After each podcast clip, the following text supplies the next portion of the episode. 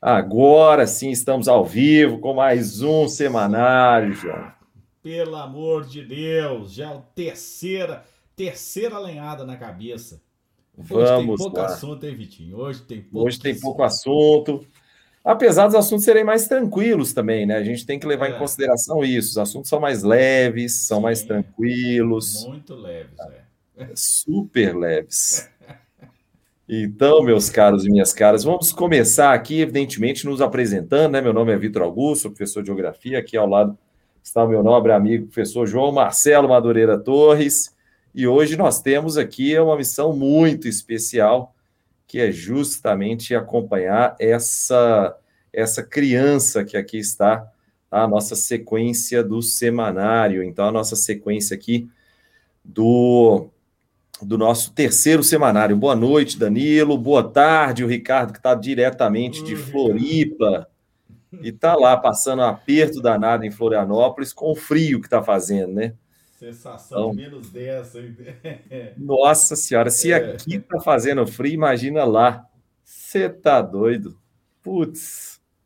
E aí, nós já vamos começar aqui, professor João Marcelo, com o momento Ciro Bottini pois afinal de contas nós temos um programa na Band que nós temos que falar e fazer propaganda dele, nós temos um, um podcast, um programa e uma coluna na Rádio Band News FM BH, que é o X da Questão versão ampliada.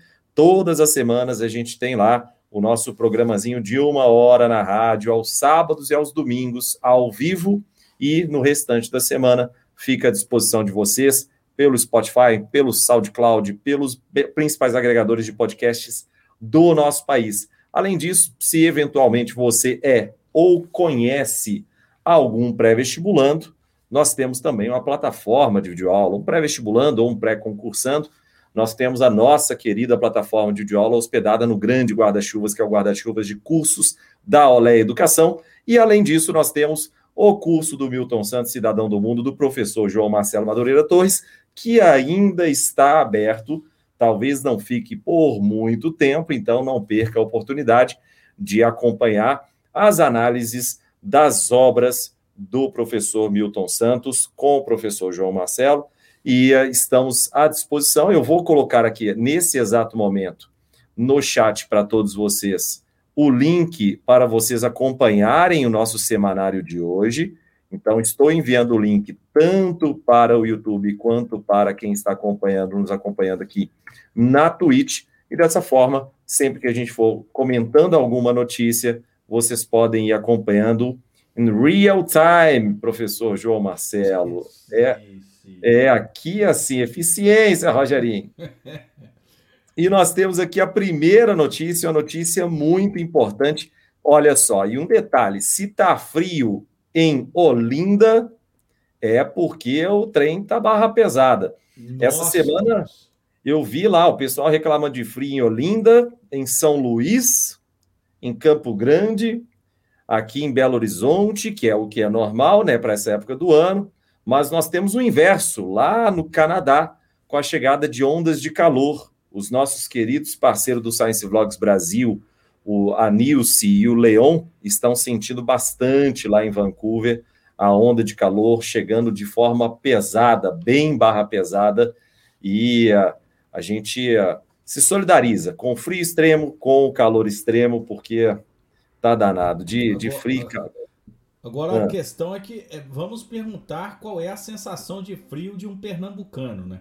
Provavelmente pois é. a sensação de frio seja 18 graus Celsius né?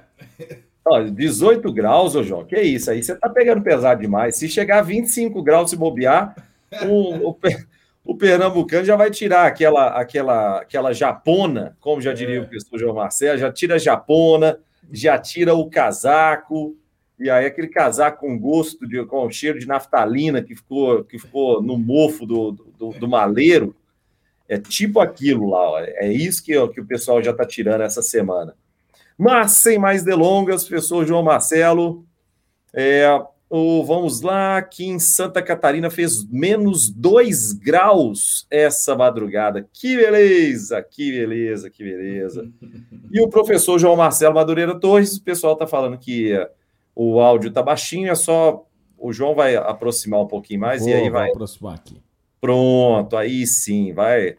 Vai aqui, ó. A Nilce, o Marcelo colocando aqui, a Nilce tweetou que ela, que ela morou em Goiás e que estava derretendo no Canadá. Pois é, essa semana no Canadá o, o pau tá cantando, né? A Nilce falou, o, o Leão falou, o Easy Nobre também falou sobre essa, sobre essa questão do Canadá. Mas, enfim, sem mais delongas, vamos para essa pessoa que está aí na tela, professor João Marcelo. Nós temos aqui, no dia 24 do 6, poucos dias atrás, uma coluna assinada pelo Andrew Carey e pelo Abir Salman, na CNN Internacional. E o título era o seguinte: Ativista morre durante operação brutal da polícia da autoridade palestina. Eu, eu fiz questão de trazer essa notícia para vocês, uh, porque muita gente tem uma visão super maniqueísta de mundo, né? E isso uh, não é culpa das pessoas, isso é super normal. É, eu também tenho algumas visões super, super uh, preto e branco também né, em relação a diversos outros tópicos, mas quando você vai se adentrando dentro das relações internacionais, você identifica que de fato não tem, não existe uma grande unidade palestina como a, algumas pessoas acreditam aqui no Brasil. E a prova disso é o assassinato brutal por parte da polícia da autoridade palestina do, do, de um dos seus principais críticos, o Nizar Banat, tá? é um grande crítico da autoridade palestina, morreu na cidade de Hebron, na Cisjordânia. Hebron fica ao sul de Belém. Você tem ali, quando você passa em direção a Belém, saindo de Jerusalém. Se você for um pouco ao norte, você chega em Ramala, e se você for para o sul de Belém, você pode chegar, você vai chegar em Hebron. E se você continuar indo para o leste, você chega em Jericó.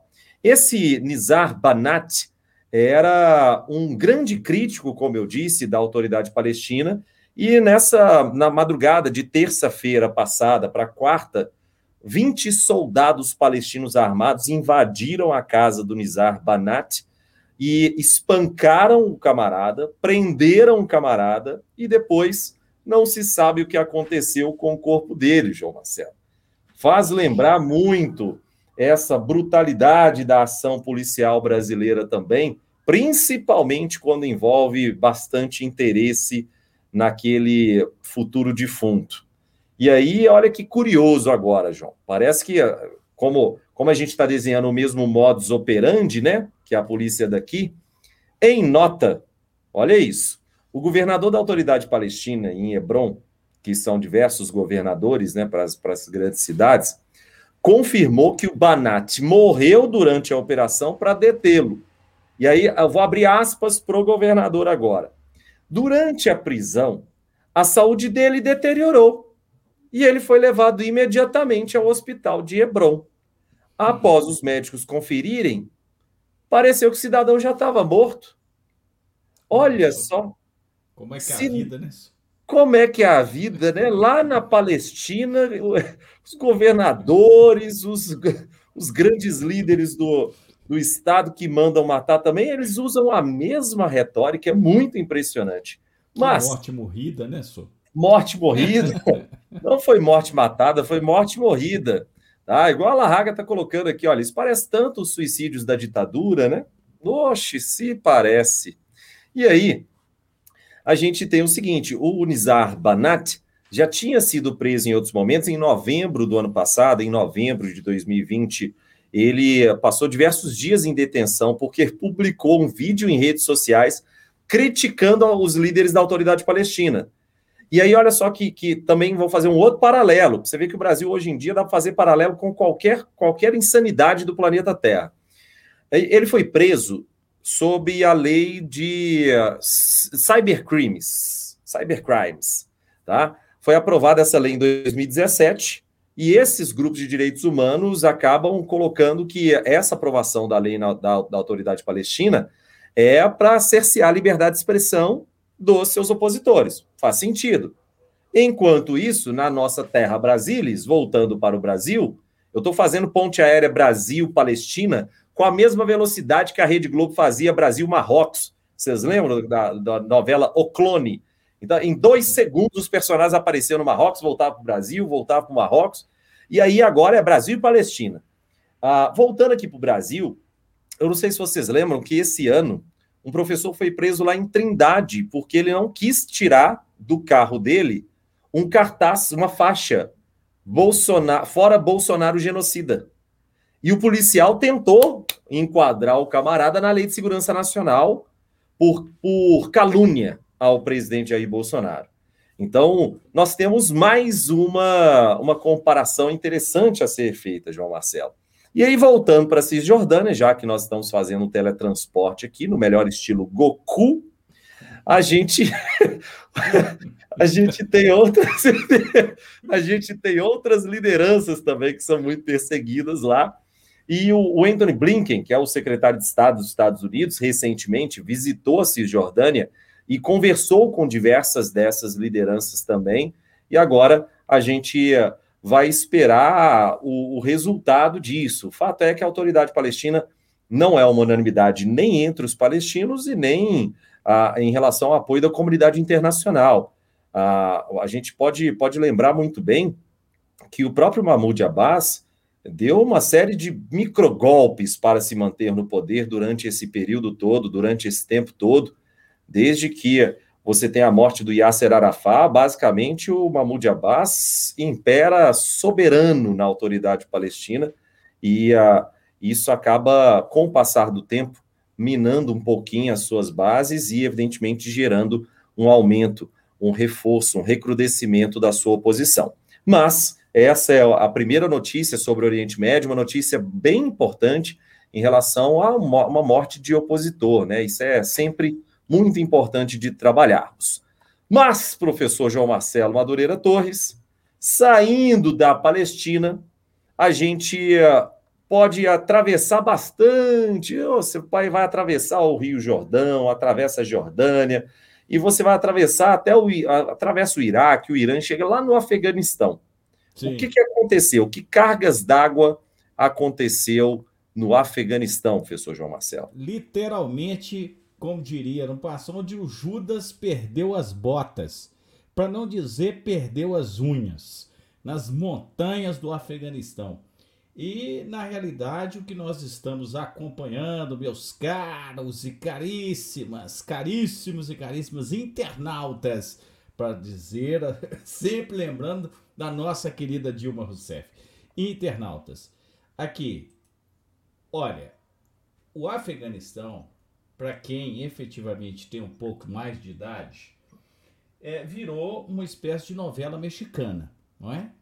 Porque há algum tempo que a gente escuta o processo de retirada das tropas dos Estados Unidos do Afeganistão, que esse processo vai ser concluído, e aí acompanhamos a dinâmica a partir do governo Barack Obama, depois do governo Barack Obama, já os processos que selaram acordos de paz que inclusive foram desenvolvidos no governo Donald Trump, né? Mas com o processo de saída dos Estados Unidos, que foi, né, que foi anunciado pelo Joe Biden, e inclusive a retirada total, porque as tropas ainda não foram retiradas completamente para é, uma data simbólica, que é o 11 de setembro, completando o vigésimo ano de ocupação dos Estados Unidos no Afeganistão, há o problema que se instala com isso é que o Talibã, que efetivamente foi derrubado do poder pela própria ocupação dos Estados Unidos, avança e começa a acender todas as luzes de alerta de conflitos nessa região que vive conflitos consecutivos. Essa é, retirada tem um significado muito grande porque a partir do momento em que os Estados Unidos vai retirando suas tropas, e há um avanço muito sólido do Talibã. É, eles já tomaram mais de 50 dos 370 distritos do Afeganistão, isso desde maio. E a enviada especial da ONU, a senhora Deborah Lyons, alerta que esse aumento representa o aumento dessa é, possibilidade de conflito, representa um risco para a própria região. Ou seja, lembrando que o Talibã, é, essa palavra que significa os estudantes, né, que é um movimento é, do fundamentalismo islâmico é, erradicado no norte do Paquistão, ou seja, a origem dele não está no Afeganistão, está no Paquistão, e isso pode acender um barril de pólvora, porque o Paquistão não é qualquer país nesse xadrez geopolítico, nessa transição que é o próprio é, Oriente Médio para o sul da Ásia. Né? Então, realmente, é, é uma região muito sensível.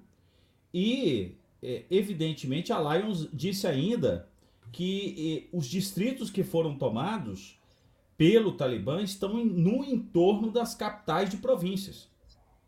Ou seja, isso, é, isso dá ao Talibã uma posição privilegiada para tomar essas capitais.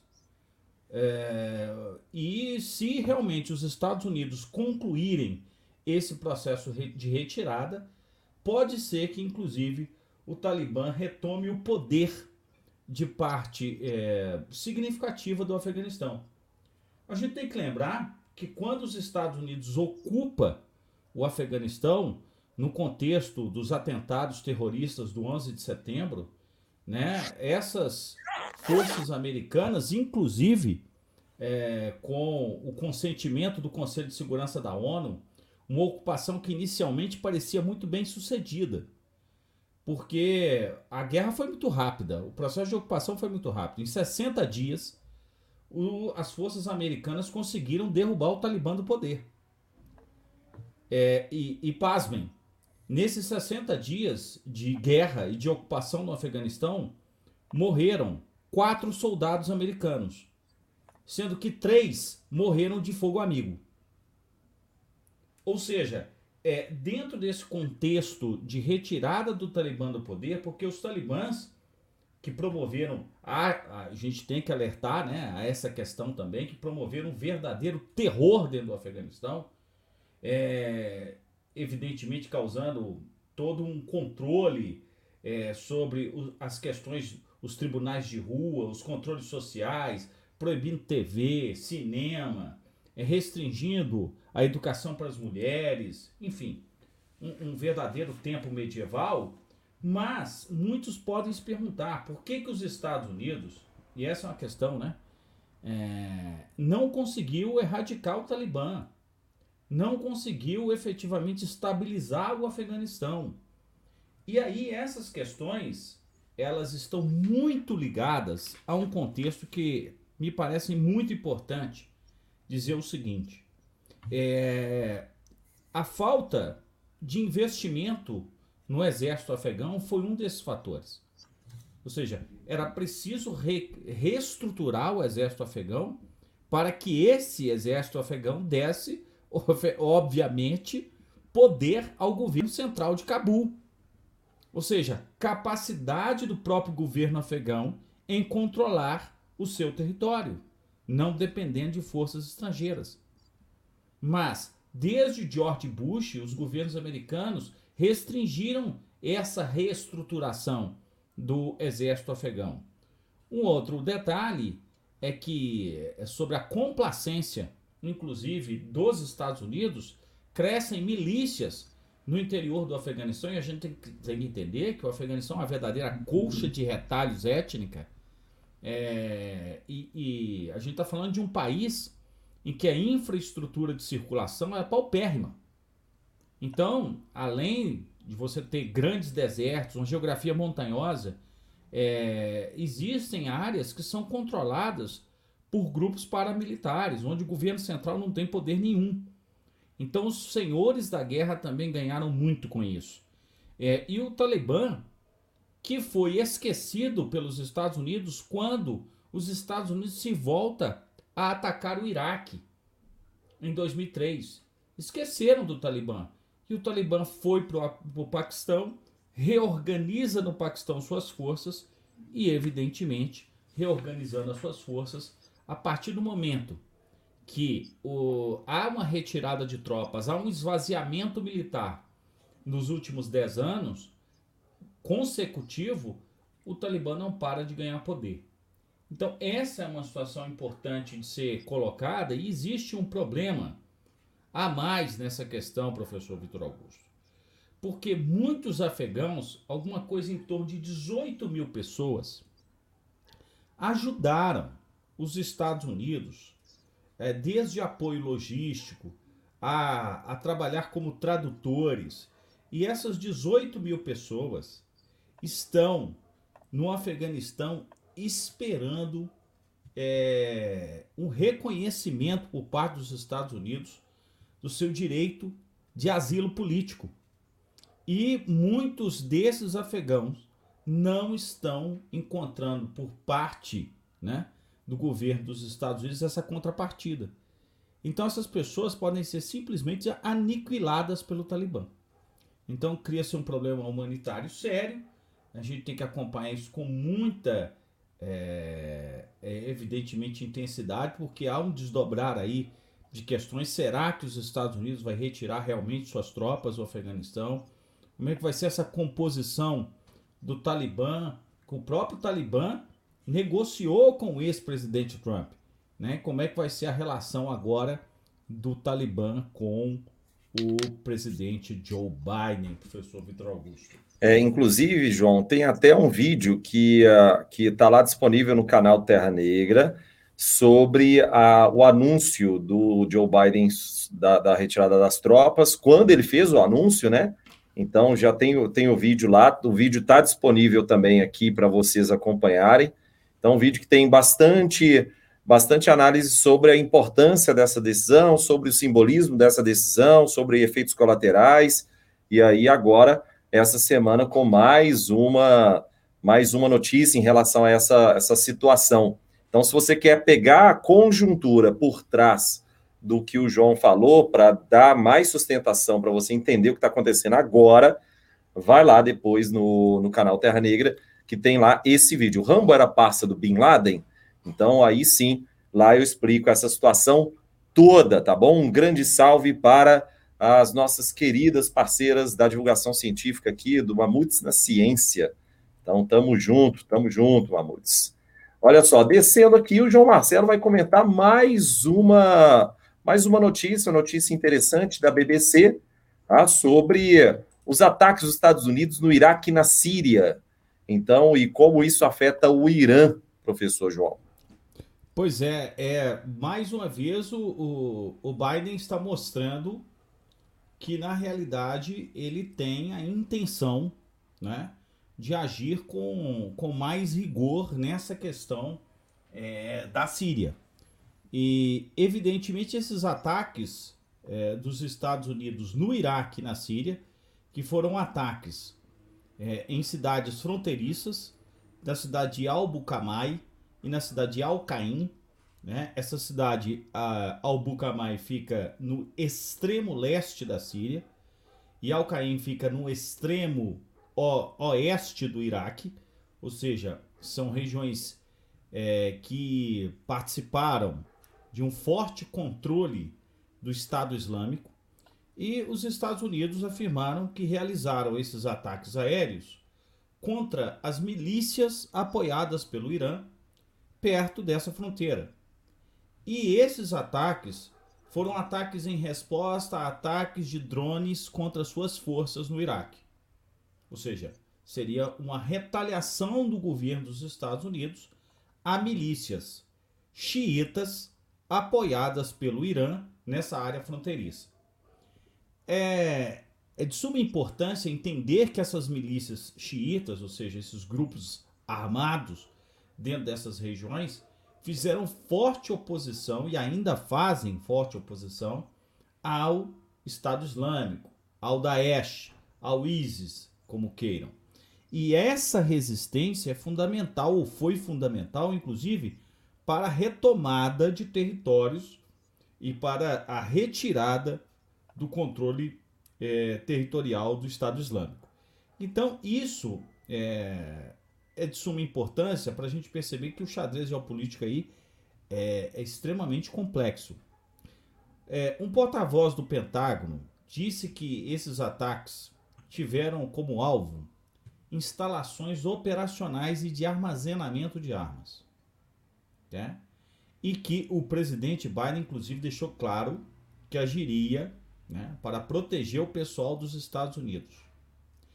é, essas questões foram respondidas pelas milícias, é, que evidentemente colocaram que é, não estiveram envolvidos em qualquer atividade contra a presença estrangeira no Iraque e que os locais visados não incluíam quaisquer depósitos de armas ou similares, em contraste com as afirmações feitas pelos Estados Unidos. Como tal, denunciamos, abre aspas, e condenamos nos termos mais fortes esse ataque pecaminoso às nossas forças. E afirmamos que mantemos o direito legal de responder a esses ataques e responsabilizar os seus arquitetos no território iraquiano.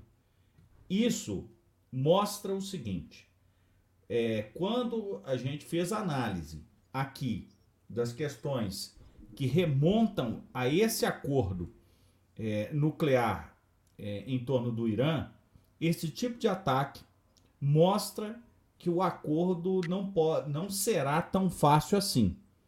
Ou seja, há pedras no sapato para que haja continuidade, para que haja o desenrolar desses acordos. E é importante dizer o seguinte, né?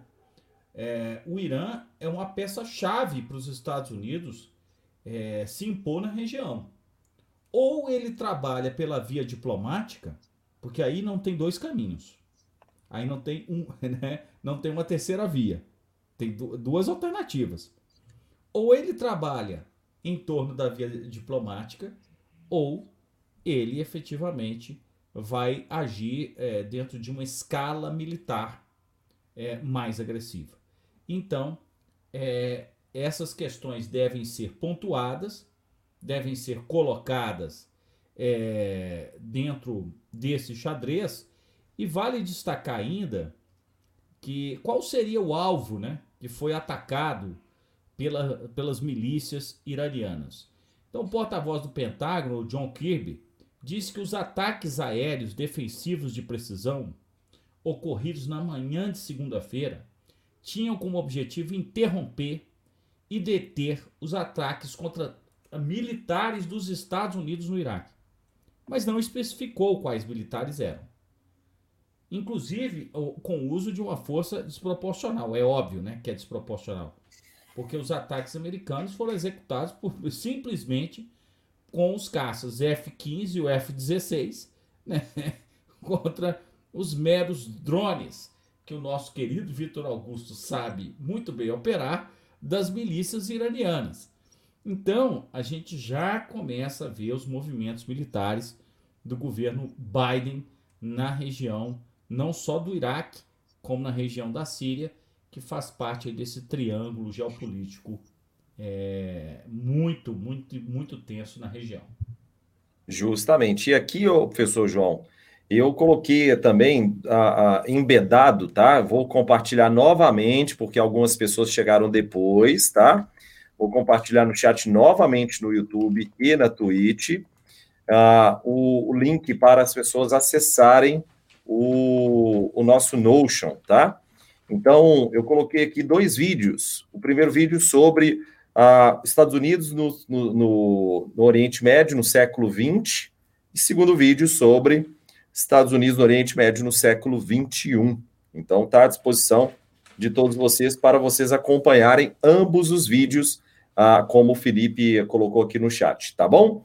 E aí, já passando do Oriente Médio em direção à Ásia, chegamos aqui no nosso primeiro, nosso primeiro destaque asiático, que é justamente essa senhora que está aí na tela, uma publicação agora recente da Reuters com o título que, que dizia o seguinte: chefe de direitos humanos da ONU sinaliza que ela pode se mudar para Xinjiang sem a aprovação da China. Então, essa senhora, muito conhecida aqui da América Latina, tradicionalíssima chilena, a Michelle Bachelet, é a alta comissária da ONU para os Direitos Humanos, e ela afirmou que espera chegar a um acordo sobre uma possível visita à China ainda nesse ano para poder investigar as supostas ou as alegações de detenções em massa, tortura, trabalho forçado, acusação de abuso das comunidades uigures e também de outros muçulmanos, de muçulmanos turcos, por exemplo. Então, nós temos aqui uma sinalização bem interessante da, do alto comissariado, né?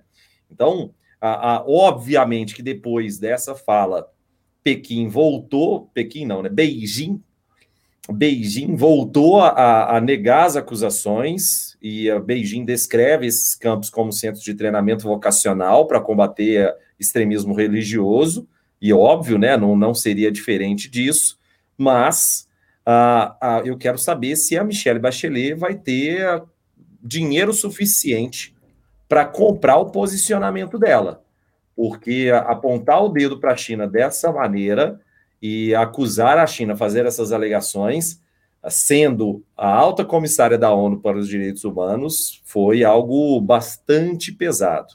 Tá? E alguém perguntou aqui, bah, e os curdos? Os curdos ainda não tivemos. Ah, eu, nós comentamos sobre os curdos no semanário passado, né? Sobre a, o posicionamento dos curdos, a, ah, principalmente no norte da Síria, em relação à ocupação durante no, nesse contexto recente, agora a partir de março, principalmente. Tá? Então, ah, vamos aguardar tá, as, próximas, as próximas semanas para saber o que, que, que, que vai acontecer em relação aos curdos. Tá? Uma, outra, uma outra notícia importante aqui é a prisão de um clérigo por causa de. Ó, isso, nossa, cara, isso é bizarro. A gente vamos sair da China agora e vão lá diretamente para a Indonésia.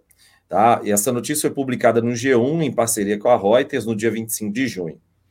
Esse camarada que, tá, que eu vou mostrar para vocês, eu tenho que mostrar a foto dele, porque essa foto me deu gatinho. Essa foto imediatamente me deu gatinho, porque me fez reconhecer uma, uma personagem muito característica aqui em nosso país. Olha só, eu acho que vocês vão reconhecer bem. Aqui, olha só. Nós temos uma aglomeração e nós temos uma pessoa sem máscara. Então, essa pessoa que aí está é o Riziek Shihab. Tá? Esse camarada é um clérigo, foi preso por boatos, por espalhar boatos sobre Covid-19. Então, esse camarada foi condenado a quatro anos de cadeia na Indonésia por anunciar informações falsas e causar problemas para o povo paquistanês, de propósito. E aí ele ah, pegou a Covid e fez um vídeo ainda falando que ele estava super saudável, que estava super ok, mas ele estava com Covid. Ele estava no hospital, inclusive, fez um vídeo falando que tá, estava super ok, super normal, e ele estava com Covid. Então, detalhe, e aí vem um detalhe importante da história, João Marcelo. Ele já tinha sido condenado por violar, violar restrições em, em eventos de massa. Então, inclusive com o casamento da filha, que reuniu milhares de pessoas. Então, ele já tinha sido condenado antes, já tinha sido avisado, já tinha sido alertado sobre a loucura que ele estava cometendo, e agora ele foi condenado a quatro anos. E aí sente o drama da notícia. Isso é, isso é bizarro.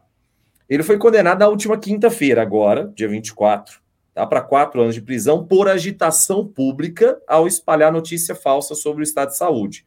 Que é, como eu disse, ele estava dentro do hospital, postou um vídeo no canal do YouTube dele. Então abriu, imagina, abriu um canal, uma live igual a gente faz aqui toda terça-feira.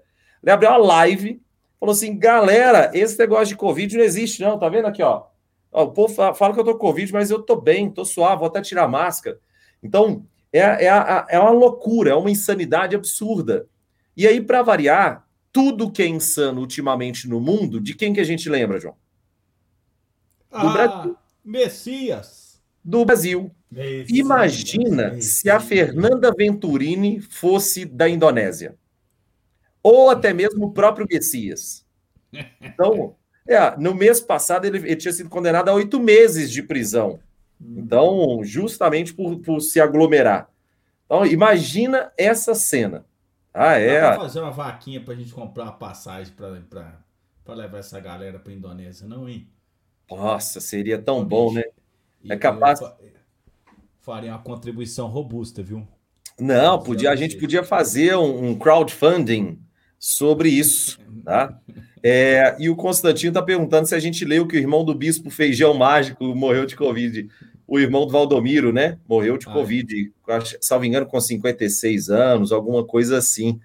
É, é muito triste, né? Você vê que quando o negacionismo se espalha, isso, isso gera morte. É, a, a, é, o, é o que a gente sempre comenta: fake news mata. Fake news mata e mata muito. Tá? E não é só fake news em relação à área da saúde, não. Fake news mata. Isso é a, isso é a questão factual. Mas, enfim, saindo dessa, dessa notícia que é caricatural, né, dessa figura aí, a gente vai para uma outra notícia que aí sim a gente já começou a retratar aqui em outros semanários e como sempre vai sempre aparecer essa questão de Taiwan e China. Não tem jeito, não tem como. E esse camarada que está aí, que eu vou colocar aqui na tela para vocês poderem acompanhar, porque aqui, aí sim, agora sim. No dia 24 de junho, ah, surgiu essa notícia para gente. A notícia que eu me basei para poder falar sobre isso é do Hindustan Times. Tá? Taiwan precisa se preparar para um conflito militar com a China, diz o ministro de Relações Exteriores, Wu. A, a, primeira coisa, antes da gente problematizar a notícia, antes da gente problematizar, antes da gente a, repercutir o que estava dentro dessa notícia, e que eu acho muito importante da gente para a gente colocar aqui, é que a, é a mesma coisa. Vamos colocar a mesma proporção, tá? É a mesma coisa de, de alguém virar para mim e falar assim: o Alabama é, precisa se proteger em relação ao exército dos Estados Unidos. Eu sei que existe uma imprecisão geográfica nessa história toda, mas ah, o que é Taiwan comparado com a China? Não é nada. Não é nada. Então, isso é mais uma bravata do, de Taiwan e é obviamente uma bravata para você poder chamar atenção internacional e poder angariar algum tipo de apoio em outro sentido.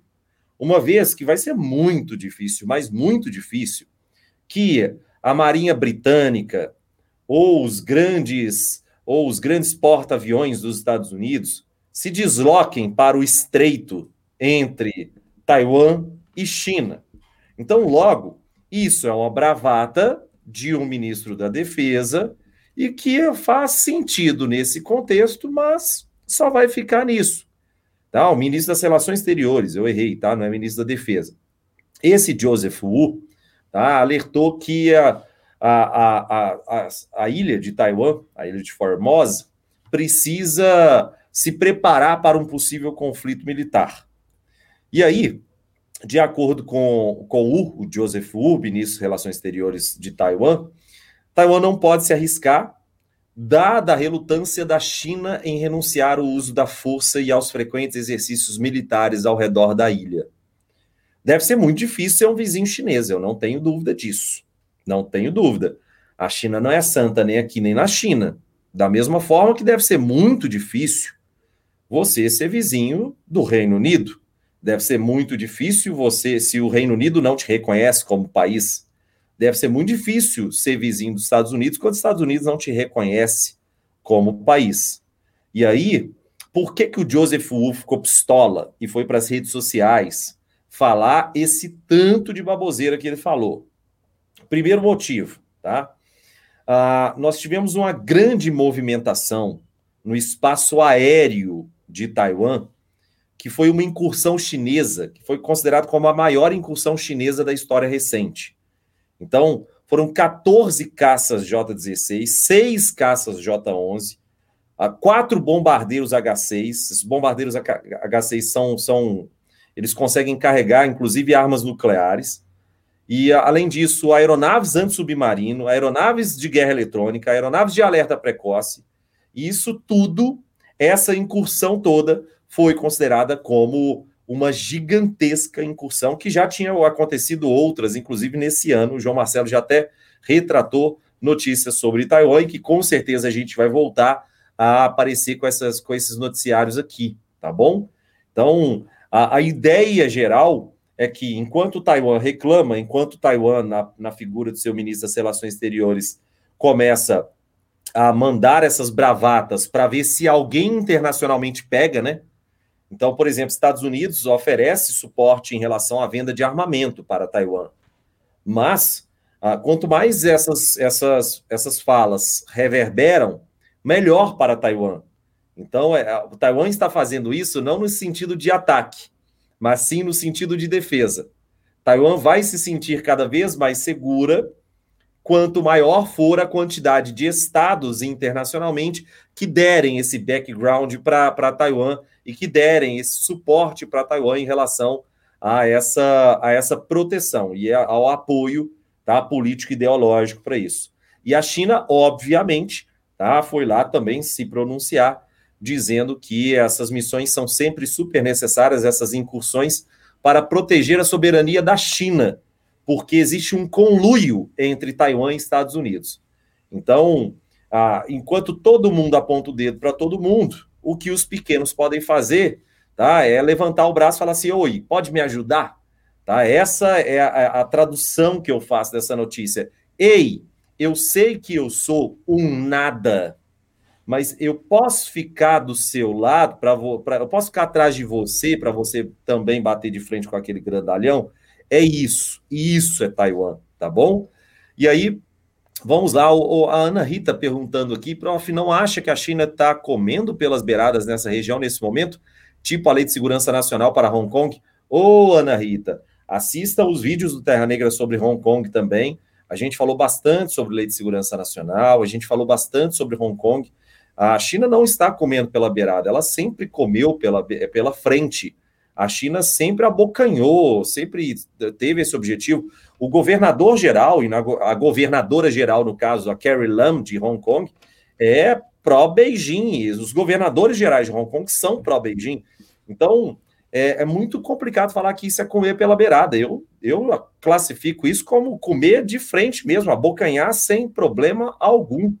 Tá? Então, é, eu não, não vejo isso como, como algo nas entrelinhas, não. Tá bom? É, e aí, dando continuidade, professor João Marcelo Madureira Torres, nós temos aqui uma análise interessante da Foreign Affairs sobre a aposta do Xi Jinping e também, evidentemente, a aposta do PCC no Xi Jinping e um aprofundamento nessas relações, professor João Marcelo. Antes que alguém, algum desavisado, ache que PCC, nesse caso, é primeiro comando da capital, já vamos alertando que é o Partido Comunista Chinês que amanhã completa o seu centenário, né, com a grande festa na Praça de Tiananmen, uma festa que promete muita suntuosidade, inclusive com as expectativas de fortes demonstrações da Força Aérea Chinesa, que tem muita conexão com tudo que pode acontecer em relação a Taiwan, inclusive. Então, ah, aguardemos aí as demonstrações da festa do centenário do Partido Comunista Chinês. Mas agora vamos falar um pouquinho desse senhor, o senhor Xi Jinping, que é o atual presidente da República Popular da China, o sétimo presidente da China. Não é? É, ele começa o seu mandato no dia 15 de março de 2013 é, se torna também é o 11 secretário-geral do Partido Comunista da China e está num processo ou num desenvolvimento de concentração de poder político que já vem há algum tempo. Inclusive, a sua personalidade é muito forte. Né? É um homem considerado um homem extremamente arrojado. Ele foi considerado uma das pessoas mais influentes do mundo em 2009, 2011, 2012 pela famosa revista Time. É, e ele mudou sim o modo de fazer política na China. Ele é muito diferente do seu antecessor, o senhor Hu Jintao. Muito diferente na condução, inclusive e principalmente da política externa chinesa, que nesse momento está incomodando e muito as potências ocidentais. Só lembrando que o senhor Xi Jinping tem dois doutorados em áreas, professor Vitor Augusto, com uma afinidade muito grande. Ele tem doutorado em engenharia química e doutorado em ciência política. É,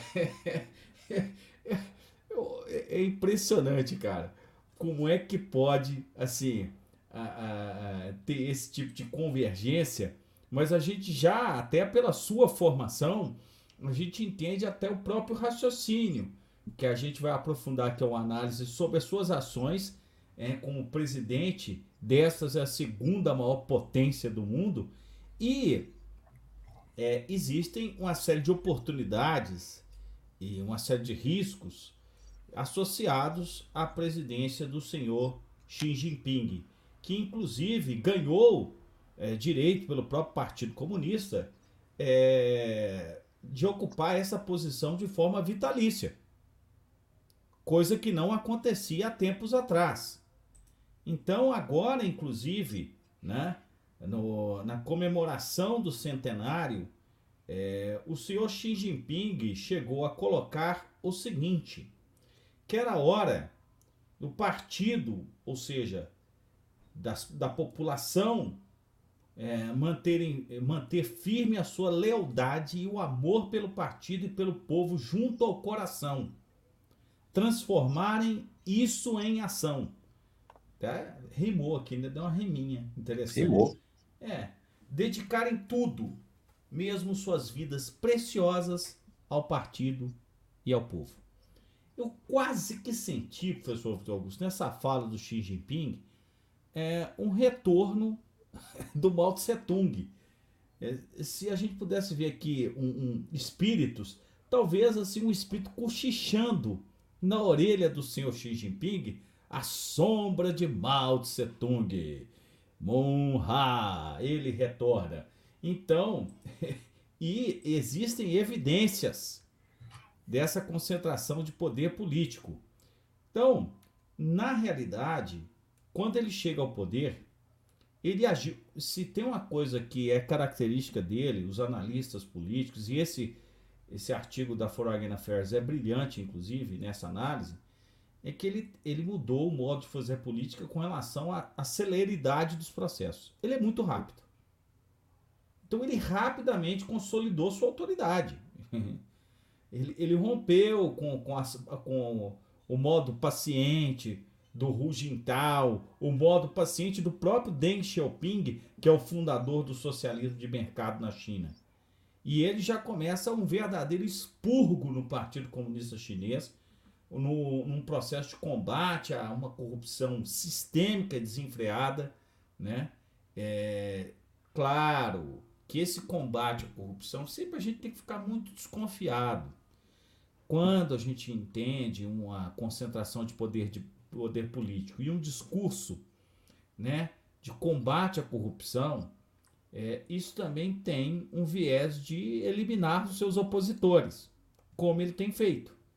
Então ele está eliminando seus opositores, ele está controlando os conglomerados financeiros e tecnológicos da China. Mas não pode esquecer, gente, que os empresários chineses, que são cada vez mais ricos, obviamente têm influência política. E o Xi Jinping está ampliando o seu controle sobre esses conglomerados, ou é, exigindo desses empresários uma lealdade, uma fidelidade ao Partido Comunista Chinês, entre aspas, a ele, Xi Jinping. Porque, evidentemente, quando a gente fala é, dessa mudança, é, os antecessores do, do Xi Jinping acreditavam que é, a China tinha que esperar o seu tempo. A China tinha que esperar o seu tempo não só num contexto de se posicionar na política externa, de se posicionar como potência, mas também no controle das dissidências internas. E o, o Xi Jinping está mudando completamente é, esse cenário, mesmo porque a China quer se posicionar como um arquiteto de meu, meu amigo de uma de uma era que já há muito tempo emerge na multipolaridade. Só que algumas potências, parece que algumas potências ocidentais não perceberam isso ainda. Ou se perceberam, efetivamente constroem uma narrativa para que isso não fique claro. Evidentemente que é, a China tem uma série de desafios, desafios tecnológicos, desafios ambientais, desafios sociais, desafios militares para atingir esse degrau, mas que vem cumprindo isso com uma, uma celeridade grande. E Pequim vê exatamente, e, e é essa observação que o Xi Jinping fez, que uma dessas grandes oportunidades é que nós temos um declínio da influência do Ocidente. Gente, quando eu falo Ocidente aqui, é óbvio que trazendo a velha análise do professor Samuel Huntington, politólogo de, de Harvard, quando escreveu O Choque de Civilizações, não estou falando que a China é só uma cultura diferente, ela é uma civilização diferente. Então, isso, isso é muito importante de se destacar há uma oposição. Esse é o principal confronto civilizacional da atualidade. Óbvio que quando os chineses percebem esse declínio ocidental, a visão que o Xi Jinping tem disso é: precisamos acelerar a expansão da nossa influência. Precisamos, nós temos que aproveitar, inclusive, é, esse momento. E esse momento que não vem só com a questão da pandemia, que vem principalmente com a erosão das democracias. Por exemplo, o governo Trump nos Estados Unidos, que veio com, com os fortes abalos no próximo processo de integração da Europa com o Brexit. É, e, evidentemente, os fracassos das operações militares dos Estados Unidos no Afeganistão, no Iraque. É, isso solidificou a ideia que era preciso acelerar esses movimentos. E assim fez o senhor, que eu a partir de agora vou chamar de Xi. O senhor Xi, né? É, por exemplo, iniciou grandes esforços de recuperação do seu posicionamento das terras do mar da China Meridional. Já estabeleceu, logo no primeiro ano de governo dele, tá? uma zona de identificação de defesa aérea no mar da China Oriental, que se volta a Taiwan ajudou e isso ampliou os olhos dos Estados Unidos para a influência da China, por exemplo, na América Latina. Quando a China criou o novo Banco de Desenvolvimento, conhecido aí como Banco dos BRICS. Porque, evidentemente, quando a China se torna o principal parceiro comercial do Brasil, quando a China se consolida como um grande parceiro comercial da Argentina, isso mostra uma influência econômica.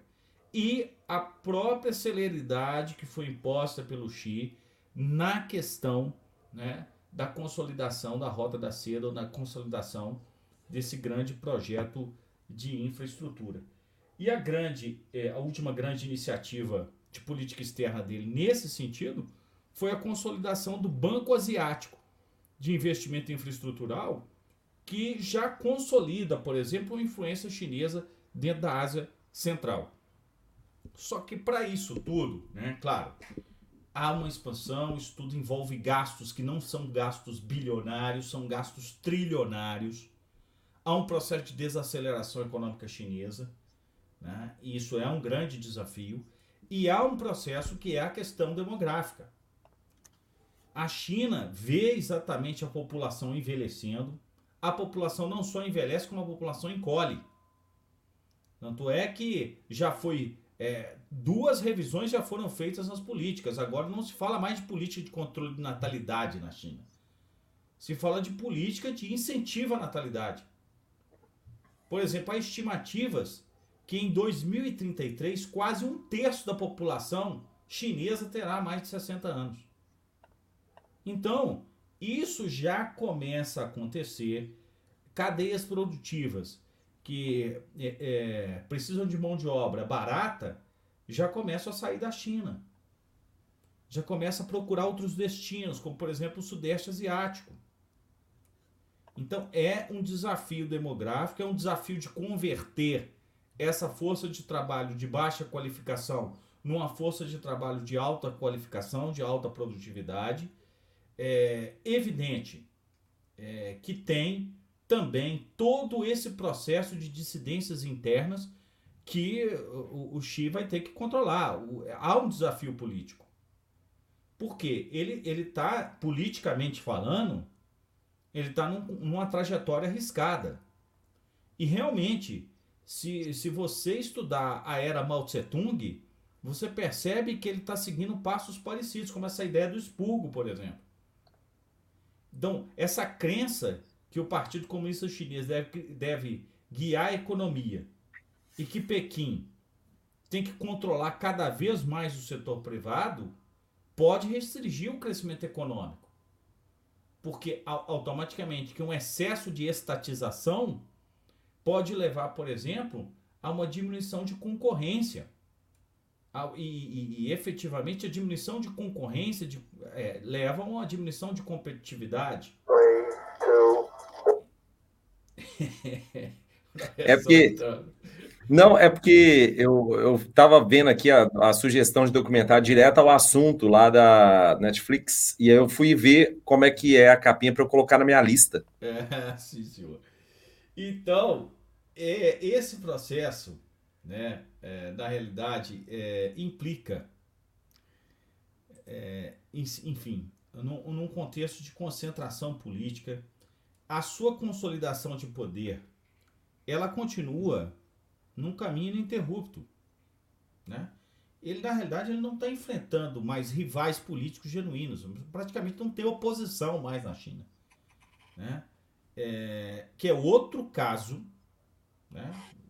A Rússia de Vladimir Putin, a Turquia de Erdogan, né? e, e por aí vai, né? de processos de concentração de poder, de poder político em países chaves países influentes. Né? Então a China é, vive esse contexto e essa consolidação, tá? sem rivais, que é, inclusive removendo os limites de mandato, né? É, e instalando cada vez mais aliados, leais, em postos chaves, inclusive em setores de planejamento, é, já se fala da doutrina de Xi Jinping. É. Então, os documentos de planejamento já afirmam o pensamento de Xi Jinping tal, tal, tal. Quer dizer, isso é muito perigoso.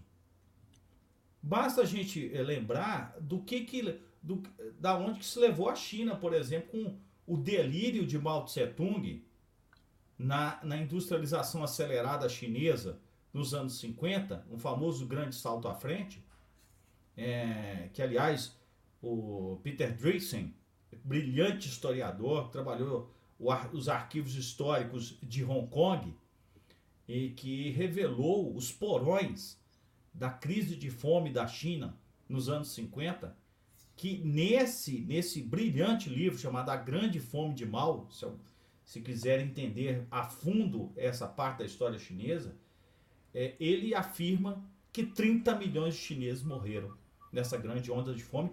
30 milhões de chineses morreram entre 1957 e 1962. Então, isso é, é realmente é, é, é, é, um grande risco. É um grande risco. Né? É, ele quer deixar um legado, obviamente. Ele quer construir um legado. É um homem arrogante, é um homem vaidoso, né? E, como é, é, praxe dos homens arrogantes, vaidosos, né? Que concentram o poder político, né? Ele quer deixar um legado, digamos, suntuoso. No plano da política externa, o legado dele é, obviamente, anexar Taiwan definitivamente. No caso de Hong Kong, ele, como disse muito bem o, professor Vitor Augusto, ele já está fazendo eh, esse processo de controle, de cerceamento há, há muito tempo, desde que chegou no poder. Então, Hong Kong já está sob controle. Inclusive, nós vamos até analisar daqui a pouco, uma supressão de liberdade de imprensa, cada vez maior. Então, esse legado ele quer deixar. O controle de Taiwan, a famosa unidade chinesa. Né? E, evidente, que ele quer deixar um, uma transição tecnológica que já está prevista nos planos quinquenais chineses há algum tempo, que é converter a China, né, num, num, num é, deixar é, a China deixar de ser uma plataforma de exportação e passar a ser uma área geradora de tecnologias. Ele tem promovido avanços e investimentos muito significativos em tecnologias como inteligência artificial, robótica, engenharia biomédica. E ele acredita que, evidentemente, essas ferramentas é que determinarão o destino econômico, militar e geopolítico chinês. Obviamente, ele está absolutamente correto em pensar assim. É óbvio que ele está correto, né? Só alguns por aí que acham que precisam desprezar a ciência, que precisam desprezar a tecnologia, não é? Então, dentro dessa, dessa ideia, é, ele, o Estado chinês, o maior investimento em ciência e tecnologia do mundo é feito pelo Estado chinês. Então, assim, é, os programas de pesquisa e desenvolvimento são, são colossais. Né? Só para termos uma ideia. Só para termos uma ideia. O Programa Nacional de Desenvolvimento de Semicondutores na China, entre 2013 e 2019, esse programa investiu a bagatela, professor Vitor Augusto. Desenvolvimento tecnológico, tá? Isso não é produção, não. Isso é desenvolvimento tecnológico. De 57 bilhões de dólares em desenvolvimento tecnológico. Cara, é, é impressionante. Né? Então, assim, o, não é não é um movimento pequeno. Quando a gente pensa no triângulo Cantão, Shenzhen e Hong Kong, que é o considerado Vale Silício Chinês, né, no sul da China, isso realmente tem, tem todo um papel importante. E é óbvio que essas novas tecnologias, especialmente as tecnologias informacionais, têm como propósito é, também aumentar o controle político do governo sobre a população. É, a China tem investido é, realmente muito em ferramentas de reconhecimento facial, é, inteligência artificial para os níveis de segurança interna. Né? Quer dizer, é, esses novos métodos, novas técnicas, para quê? Para vigiar os cidadãos, para suprimir a oposição. É essa estratégia da fusão civil-militar, que é, mais uma vez, para o povo chinês, é, aí você fala assim, é extremamente é, negativo, né, professor? Essa ideia é para o eu falando professor, o vice-professor. Não estou dando aula. É, mas é uma situação é, que muitos dos chineses não vão interpretar isso como negativo. Mesmo porque esse senhor aí, ele sabe apertar as chavinhas certinhas do nacionalismo chinês. Os chineses são extremamente nacionalistas. E ele está apertando essas chavinhas. É óbvio que amanhã nós vamos acompanhar né, as cenas, ou o que for permitido, né, o que for liberado da festa de, do, do, centenário é, do Partido Comunista Chinês. E claro que na semana que vem a gente vai repercutir isso também mas é, a gente vai ver exatamente como que ele vai apertar essas chavinhas. Ou seja, a ideia de que agora chegou a vez da China. A ideia do, do século XXI como o século do dragão chinês. Essa ideia é, sim, muito vendida e é muito comprada pelos chineses. É, inclusive, aqui a Ana Rita colocou uma questão que é muito interessante. É, eu fiquei sabendo que fechou a última imprensa de oposição em Hong Kong, é, porque a região não faz manifestações pró-democracia, ou é o que eles querem. E aqui, professor João Marcelo, você separou também uma notícia sobre isso, né?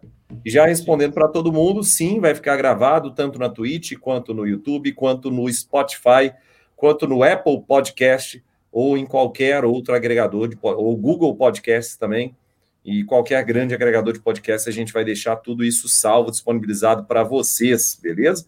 E aqui nós temos uma notícia muito interessante para conectar a sua fala, João, com a da Ana Rita. Sim, é, é o fechamento do Apple Daily, né? Que é um, um tabloide, né? Um, um, é, o que nós no Brasil chamaríamos de imprensa marrom, né? É um jornal sensacionalista que, inclusive, esse jornal contribuiu com a campanha do Trump. O dono desse jornal né, ajudou ao Trump é, a, em campanha a, a, produzir o dossiê sobre os negócios do Hunter, do Hunter Biden, filho do, do, de, de, do atual presidente Joe Biden. Então, é, basicamente, o que acontece é que é, esse jornal, né, e isso há uma semana do centenário, né, é, foi fechado com a investigação com base na famosa Lei de Segurança Nacional de Hong Kong. Ou seja, como o, o, o Vitinho colocou, esse, esse cerco já existe há muito tempo, ele só está apertando, né? É, e evidentemente, é, esse processo, é, de, digamos que o que o que foi afirmado pelo, pelo governo é que o, o jornal representava um conluio com a força estrangeira é, que efetivamente quer é, instabilizar a China. Então, para evitar essas instabilidades, o Partido Comunista Chinês, em prol da segurança nacional chinesa, congelou os ativos financeiros, né? Criminaliza e, e evidentemente isso significa o quê? Criminalizar a opinião. Ou seja, aqui é um movimento claro do que a gente acabou de analisar com o perfil do Xi Jinping. Ele só vai eh, isso, isso, esse cerco, gente, vocês podem ter certeza. Vocês vão ver uma notícia atrás da outra em relação a isso. Né? É, e essa mensagem é válida aos outros veículos de imprensa, como o South China, por exemplo, o Morning Post, do, do, do grande bilionário Jack Ma, ao canal RTHK, e, e, e, e digam-se que esses meios de comunicação eles têm financiamento estatal. É? Então, é, Hong Kong está cada vez mais cercada, está perdendo cada vez mais os seus é, traços de democracia, né? porque quando foi devolvida, é bom sempre é, lembrar disso, né? Quando os britânicos devolveram Hong Kong ao controle chinês, há um acordo que em 50 anos o regime financeiro, o regime econômico e principalmente o regime político de Hong Kong iria ser mantido. Então, Hong Kong, além de ser considerado uma zona especial econômica, Hong Kong é, seria considerado uma RAI, uma região administrativa especial. Só que, obviamente, a gente percebe que até o Hu Jintao, isso foi mantido. Até o Hu Jintao isso foi mantido.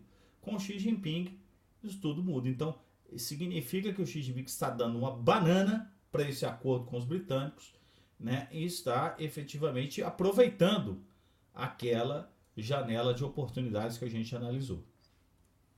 Justamente. E aí nós temos aqui uma, uma questão muito interessante, muito importante. É, a gente, como o João colocou, a gente vai ver isso de forma frequente, já, já vê isso de forma frequente, é, é importante noticiar isso mesmo, né? Não tem jeito. E vamos trazer com certeza mais notícias que envolvem essa questão. E aí sim, agora a gente sai da, da Ásia chega lá na Europa com essa notícia aqui extremamente interessante para a gente poder trabalhar. tá? Uma notícia que foi publicada no Monitor do Oriente Médio, tá? Também na Deutsche Welle, também em diversos uh, Twitter especializados nisso. E uh, eu coloquei aqui embaixo para vocês acompanharem também, também um vídeo que a gente produziu no Terra Negra sobre a Frente Polisário e a questão do Saara Ocidental, Marrocos, toda essa, todos esses embrólios dessa região para vocês entenderem um pouco dessa do contexto, tá? Disso que a gente vai trabalhar aqui nesse exato momento, tá? Eu vou ver se eu pego aqui para vocês também o mapinha, tá? Para ajudar, mas enquanto isso eu vou vou metendo bronca, vou conversando com vocês. A ideia da notícia é o seguinte: ah, o canal da Twitch está lá também, professor Vitor Augusto, tem lá na, no Facebook do Terra Negra, tem no canal Terra Negra do YouTube, tem, nossa senhora, todas as, todas as redes sociais. É, a Alemanha congela mais de um milhão ou um bilhão de dólares em ajuda ao Marrocos por causa do Saara Ocidental. E aí vocês vão entender onde eu quero chegar, tá? Essa ajuda de fato de um bilhão era uma ajuda como investimento direto para projeto de desenvolvimento econômico do Marrocos. Em 2019, o Marrocos ficou em terceiro lugar entre os países africanos que mais receberam ajuda para a cooperação do desenvolvimento da Alemanha. Então, primeiro ficou o Egito e a Tunísia na frente do Marrocos. Então, o Marrocos não, perdeu bastante dinheiro em relação a essa situação toda. E perdeu por quê? Tá? Porque existe uma, uma tensão diplomática, vamos dizer assim, entre os dois países, principalmente tá? depois que recentemente, agora, no março, em março de 2021, Marrocos suspendeu os laços diplomáticos com a embaixada alemã, mandou, de volta, mandou trazer de volta o embaixador do Marrocos que estava em Berlim, agora no mês de uh, maio. Então, a gente tem uma, uma, uma tensão bastante significativa. E são dois pontos básicos para a gente entender essa tensão. O primeiro é a posição da Alemanha sobre Saara Ocidental. Então, porque a Alemanha critica a decisão dos Estados Unidos, principalmente na, na, na postura do Trump, que reconheceu soberania marroquina sobre o território do Saara Ocidental, que é dominado pela, pela Frente Polisário. Então, nós temos aqui a, a, a primeira divergência. A segunda divergência, que gerou afastamento também uh, do Marrocos, são as negociações sobre a Líbia. E aí sim, uh, diversas conferências foram realizadas para negociações de paz para a Líbia, pós-Primavera Árabe. Então, pós todo o contexto da Primavera Árabe, que tomou de assalto o território líbio e, evidentemente, gerou muitos problemas sociais e políticos no país, essas conferências foram realizadas em Berlim. Berlim capitaneou, capitaneou todas essas, essas conferências, mas com o Marrocos sempre acusando Berlim, com o Marrocos sempre, sempre acusando a Alemanha de tentar conter a influência do Marrocos em relação a essas decisões líbias. Então, o Marrocos acusa a Alemanha de afastar o Marrocos das grandes decisões, das decisões mais importantes em relação à Líbia. E só um parênteses para falar para vocês, que é um parênteses bem importante, nesse, nessas conferências ficou estipulado, e ficou estipulado essa semana, inclusive, na conferência do dia 24, que foi quatro, acho que quarta-feira da semana passada, que no final do ano nós teremos eleições na Líbia. Então, no dia 24 de dezembro, nós teremos eleições parlamentares e eleições presidenciais na Líbia, como uma das condicionantes tá, da, dessas conferências, para aí sim aumentar os investimentos europeus novamente na Líbia, e além de obrigar a retirada de todos os mercenários de outros países que eventualmente estejam na Líbia para garantir maior estabilidade do país. Então, isso é muito importante e a Alemanha acabou congelando esses, esse investimento de um bilhão de dólares, que não é um investimento qualquer, você há de convir comigo. Pensar no investimento de um bilhão de dólares para um país da expressão do Marrocos é um investimento bastante significativo. Agradecer aqui o nosso apoiador, Samuca, então sempre está na área aí, apoia o Terra Negra também. Então, nós temos uma área de Seja Membro aqui no Terra Negra. Então, se você tiver o interesse de apoiar a divulgação de ciência na internet brasileira, você pode apoiar a gente aqui no Terra Negra sem problema algum, vai ser de muito bom grado. A gente precisa sempre gastar muito dinheiro com equipamento, gastar muito dinheiro com a edição dos vídeos, enfim, vai ser de, de muita ajuda. Ou também o superchat, como o Gleison, o Gleison Storto mandou aqui, 5 libras esterlinas para a gente, professor João Marcelo, no valor exato de 473 reais, tá bom?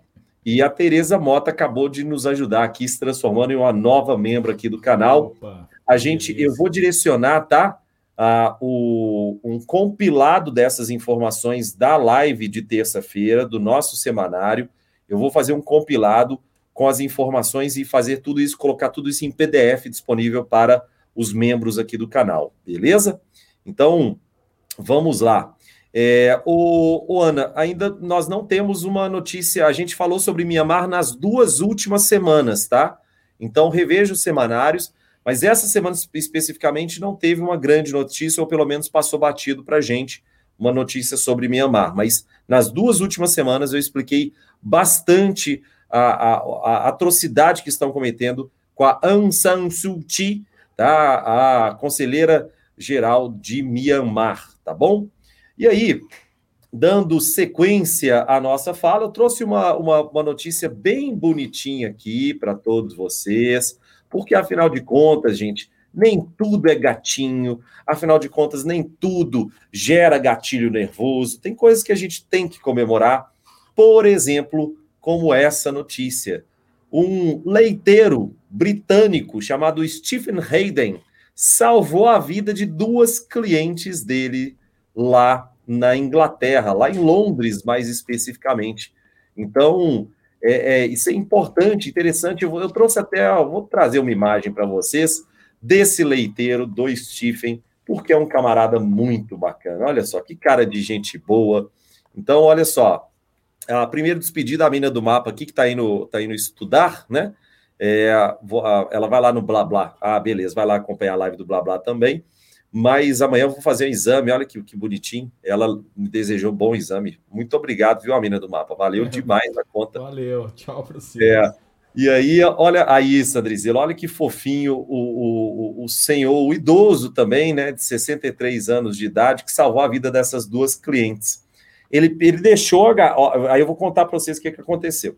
Ele deixou, ele entregou as garrafas na porta da casa das duas clientes. E aí ele percebeu que as garrafas no dia seguinte estavam intactas. Ele falou assim: ó, isso não acontece normalmente, elas são consumidoras sedentas de leite. Então, logo, o que, que ele fez? Hayden ligou para a emergência, a emergência entrou na casa, os paramédicos entraram na casa das duas idosas. Aí uma estava desmaiada no chão, a outra estava desacordada lá no sofá. E aí os, os paramédicos agradeceram o Stephen Hayden, o leiteiro aqui, ó, que os paramédicos falaram com ele: oh, se, vocês não, se você não tivesse ligado para a gente, as duas tinham morrido lá. Então, os paramédicos agradeceram, as velhinhas agradeceram, a sociedade toda agradeceu, e essa notícia acabou chegando aqui no Brasil. então, fica aí a notícia interessante, a notícia bonitinha do dia, porque nem tudo é tristeza no mundo também, né? Tá, o João Marcelo é muito pessimista e tudo mais, é uma figura sempre otimista. É, e aí, eu, eu, é eu sempre, pau, sempre vou procurar trazer notícias ser polianas, tá? Eu sou uma pessoa muito poliana. Sim. E aí, aqui sim, nós temos uma das principais notícias da semana e que dá o, o, a nossa thumb, tá? A nossa thumb de hoje, que é a thumb que envolve uma escaramuça diplomática entre o Reino Unido e o, a Rússia tá bom? Então, essa notícia rodou o mundo todo, tá? Porque a, a Rússia teria dado um tiro de advertência ameaçando bombardear algum um navio britânico que estava passando no Mar Negro e a Rússia, inclusive, convocou a embaixadora britânica tá, que trabalha na, na Rússia para poder prestar esclarecimentos. Tá? Então, é, é, algo realmente que, que foi bastante alardeado o Ministério da Defesa. E aí é um choque de narrativas eternamente, não tem jeito. Isso é a geopolítica, isso são as relações internacionais, para sempre será assim, tá bom? o Ministério da Defesa russo acabou na, na quarta-feira dizendo que um destroyer, né, que aqui no Brasil a gente chama de contra-torpedeiro, mas é um destroyer britânico, HMS Defender. HMS, isso é interessante também. HMS, é, muitos, muitos uh, uh, destroyers são chamados de HMS por causa de Sua Majestade. Então, a, a Sua Majestade, nesse caso, Defender, tá? que é o nome do, do, do desse contra-torpedeiro, desse destroyer, entrou nas águas, nas águas, na, nas águas internacionais da Península da Crimeia. Então, e aí, a, obviamente, a gente não precisa repetir para vocês, mas a Rússia anexou a Península da Crimeia e o porto de Sebastopol. Logo, nós temos aí o, o HMS Defender entrando em águas russas. Entrou por 3 quilômetros, o que evidentemente já é significativo para uh, os russos ficarem pistola em relação a isso. Tá? E aí uh, o, governo, o governo russo uh, mandou o pessoal dar uns, dar uns tiros de advertência em relação ao destroyer, tá? mas evidentemente que nada mais do que isso. Tá? Ah, o que, e aí eu já falei da narrativa russa, e agora vem a narrativa por parte do Boris Johnson. De acordo com o Boris Johnson, ele falou que está tudo errado. Primeiro, ele disse que a anexação da Crimeia foi ilegal. Essas águas, então, não seriam da Rússia. Essas águas seriam ucraniana, ucranianas. Logo, essa travessia naval feita foi correta. Então, a, a, é o, essa narrativa de ambas as partes que acaba ser, ficando interessante nessa história toda. O ministro da Defesa do, do Reino Unido, o Ben Wallace, acusou os pilotos russos de realizarem manobras inseguras de aeronaves a aproximadamente 150 metros do navio de, do navio de guerra. Você imagina, cara. Uma, você imagina você dentro de um navio, esse, esse, esse navio, esse destroyer, tá? Não é porque muita gente, a gente não, não entende a, aqui no Brasil, a gente, a gente não é acostumado a lidar com isso. Mas um destroyer não é um navio qualquer, e esse HMS Defender, muito menos. Os sistemas de defesa do, do, do, do HMS Defender são incríveis, são animais, e principalmente sistemas de defesa aérea. Então, é evidente que a, a quem estava lá dentro não estava morrendo de medo, porque tem sistemas de defesa muito qualificados. Mas não é uma coisa usual você ter algum tipo de, de algum tipo de caça russo, por exemplo, tá? as, as, as grandes os grandes as grandes aeronaves russas sobrevoando a 150 metros de altura. Então é um evento. Foi um evento importante essa situação toda. É como se muita gente gosta de chamar isso aqui em Belo Horizonte, eu não sei como é que vocês chamam lá, lá em, outros, em outros estados ou em outras cidades, de tirar um fininho, sabe? Quando você tira um fininho. Então, tirar um fininho é isso que as aeronaves russas fizeram com o HMS Defender, tá bom? Ah, não era um exercício, Felipe Domingues. Eles foram lá para o litoral ucraniano para poder. Estavam voltando, eles foram para lá para assinar um tratado e estavam voltando lá para a Geórgia. E aí, nessa, nesse trajeto entre Ucrânia e Geórgia, eles acabaram passando 3 quilômetros para dentro do, do que é considerado como limite russo pela Rússia. E não é considerado como limite russo pelo Reino Unido, tá bom? Então, voltando a essa, a essa situação toda, tá? A, o pronunciamento oficial da Marinha Real é que a, a, Marinha Real britânica sempre vai respeitar o direito e não vai aceitar interferências ilegais em passagens inocentes, que são as áreas consideradas internacionalmente como ambientes que não são de, de, soberania jurisdicional de um determinado país que eventualmente não, não corrobore com a sua passagem. Essas seriam as passagens inocentes. Então, de acordo com o direito internacional do mar, você tem a passagem inocente permitindo a passagem de navios tá, em águas territoriais de outro país, sem afetar sua segurança. Tá bom? Então, é, é essa, é essa a, a, a proposta por parte do Reino Unido. Tá? O, o navio, o, o, a embarcação destroyer britânico estava saindo de Odessa e indo lá para a Geórgia, como eu disse para vocês. Mas não viam mal em passar por essa passagem inocente. Óbvio que eles sabiam que eles estavam passando ali, óbvio que eles sabiam que isso poderia gerar problemas eventuais com a Rússia, é óbvio. E é óbvio que por mais que eles concordem, tá, em, que a, eles não considerem a, a anexação da península da Ucrânia, da península da Crimeia ucraniana, por parte da Rússia como algo legal no sentido de legalidade, eles sabiam que a Rússia faria o que fez. Aquilo não é um erro de cálculo, aquilo não, aquilo efetivamente, aquilo evidentemente não pode, não foi apenas um erro de cálculo. Eles sabiam que poderia dar problema, mas que se desse problema, eles estão com razão, porque eu posso virar e, e soltar minha narrativa que está tudo certo, que está tudo bem, pois a anexação foi ilegal, né? Então, e vale destacar uma outra coisa, tá? Só antes mandar um abraço para direto para a cidade de Itabira, para o Lucas Moraes aqui, olha, um grande abraço para Itabira. Então, nós temos uma outra pane. Ah, o Reino Unido e a Rússia já não se bicam há bastante tempo. Então, tradicionalmente, eles não se bicam, porque ah, você tem lá aquele, aquele famoso caso do, do Sergei Skripal, em 2018, quando o ex-agente duplo, tá, que trabalhou lá da, da, da União, na União Soviética, no Reino Unido, no contexto daquela espionagem maluca, trabalhou para o M16, trabalhou para a União Soviética e acabou traindo os, os, agentes russos. E, evidentemente, em 2018, o que, é que os agentes russos fizeram? Foram lá e aplicaram Novichok no camarada. E a, o Reino Unido gostou dessa história? Não, óbvio que não. Tá? Então, a, a, essas relações já vinham sendo conturbadas há bastante tempo. Tá? Um outro salve que a gente precisa, precisa mandar aqui, ô João, é para o Felipe Domingues, que está sempre aqui com a gente, acompanhando diretamente da fronteira com o Uruguai.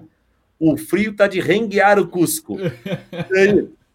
Olha só, Felipe, de qual cidade que você está? Você está próximo a, você está próximo a Alegrete, Quaraí, Santana do Livramento, Chuí. Nós já, pelo Terra Negra, nós já estivemos em boa parte dessas cidades fronteiriças aí com o Uruguai também, beleza? E aí, olha, a gente está aguardando aí a, sua cidade natal, Felipe Domingos. Tá? Vamos lá.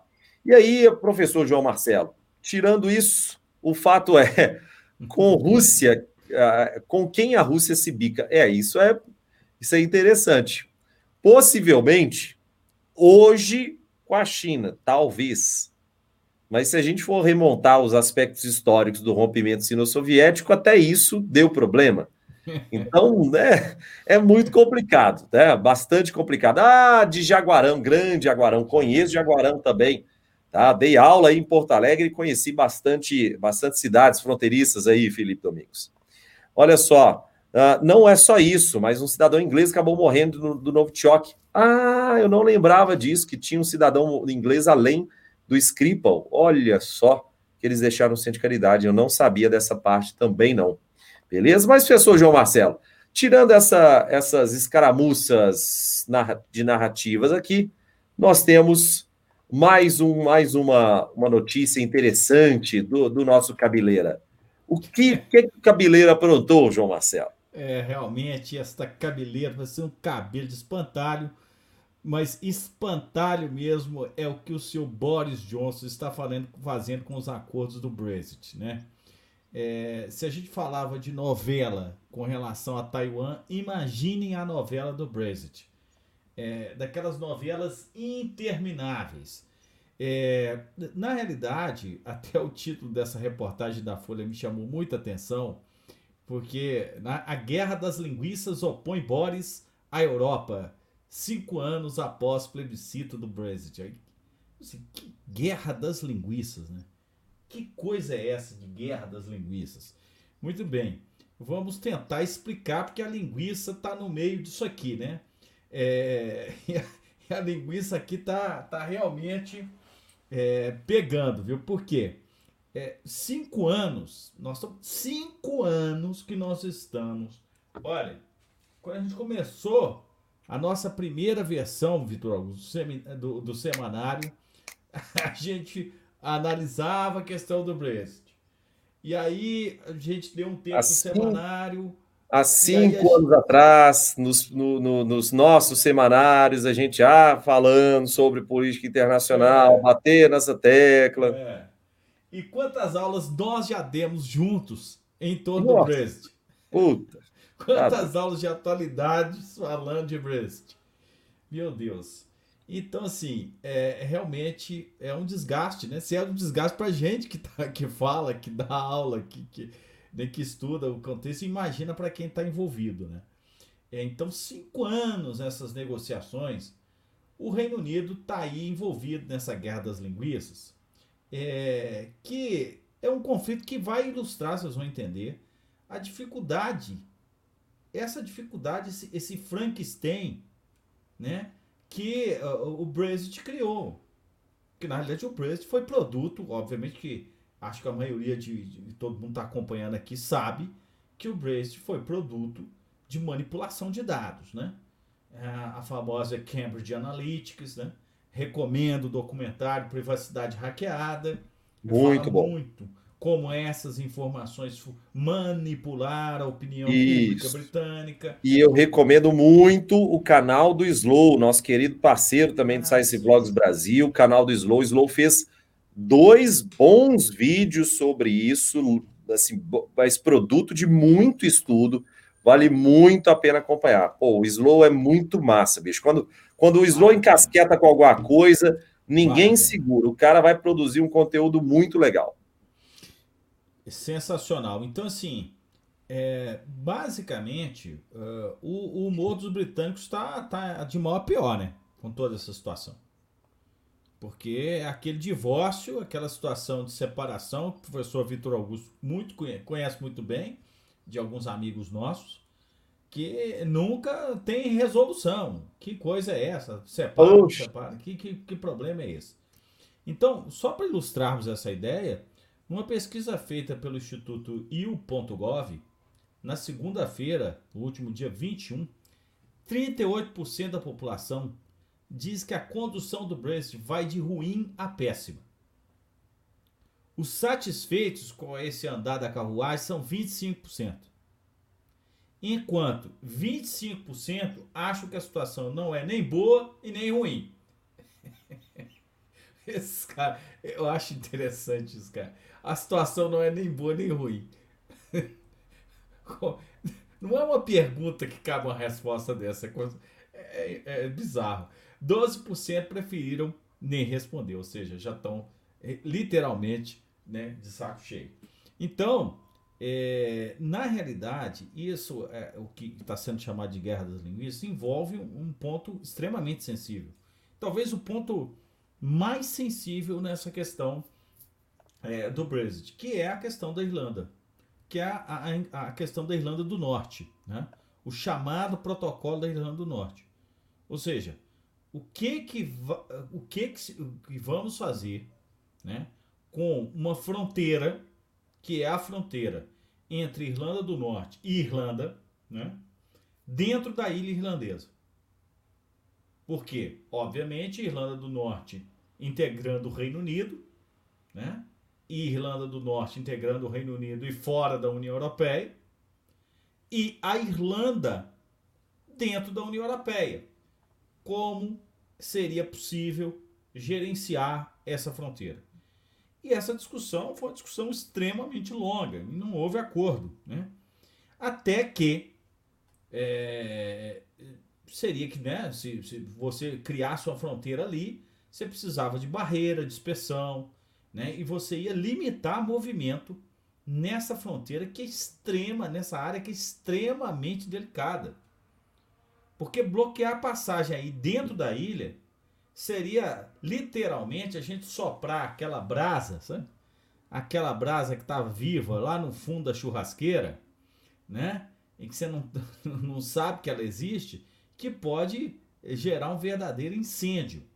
Obviamente que todo mundo se lembra da questão né, que envolve o processo da minoria católica na Irlanda do Norte, que quer a integração das Irlandas, inclusive com a Constituição nos anos 70 e 80, né, do braço armado, o Sinn Féin, o chamado IRA, né, todas essas questões que envolveram décadas de acordos de paz ou também décadas de ações terroristas.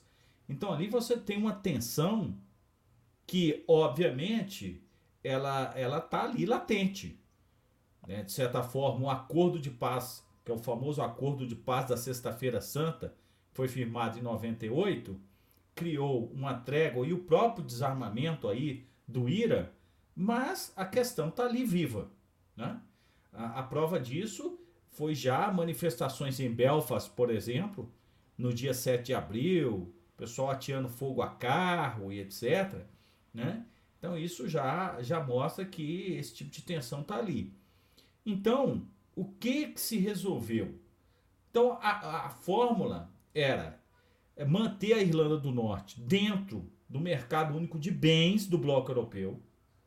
Ou seja, então você teria ali essa fronteira livre, que foi um acordo assinado pelo, pelo, pelo primeiro-ministro, o senhor Boris Johnson, e a fiscalização seria da fronteira marítima entre Grã-Bretanha, que é obviamente a ilha, que inclui Inglaterra, Escócia, País de Gales, e a ilha irlandesa. E é nesse momento que entra a linguiça. Sem qualquer né, é, trocadilho de má intenção da minha parte. O alimento, que é a linguiça, é, famosa linguiça produzida, né, especialmente na Inglaterra, assim como os nuggets de peru, que tanto Vitor Augusto adora, nuggets de peru, e almôndegas. É, esses alimentos comercializados na Grã-Bretanha são comercializados crus, não são congelados. Porém, de acordo com as regras sanitárias do bloco europeu, o bloco europeu só permite a exportação desses artigos se eles estiverem congelados. Ou seja, é, o Reino Unido, então, tendo que se adequar a essas regras, se, né, tem, que, se viu obrigado a congelar as almôndegas, por exemplo, que vende para a Bélgica, os nuggets que exporta para a Grécia. E essa mesma regra deveria valer para as linguiças que envia para a Irlanda do Norte. Ou seja, a Irlanda do Norte tinha que receber as linguiças congeladas. Né? Por quê? Essas novas regras, esse tipo de regramento é, já estava, de certa forma, né, provocando congestionamento, os portos, esvaziando gôndolas do supermercado. Então, para se adequar, a União Europeia concordou numa suspensão de seis meses na implantação desse tipo de regramento. Bom, beleza. O prazo se encerra no próximo dia primeiro. Poucas, poucas semanas antes dessa data final, o que, que o senhor Boris faz? Posa, não sei se você vai conseguir esta foto aí, professor Vitor Augusto. Posa, tirando uma foto com um colar de linguiças frescas, numa atitude extremamente provocativa em relação aos acordos com o Brexit. É, exato, exato. Professor Vitor Augusto, é inevitável que eu te faça essa pergunta.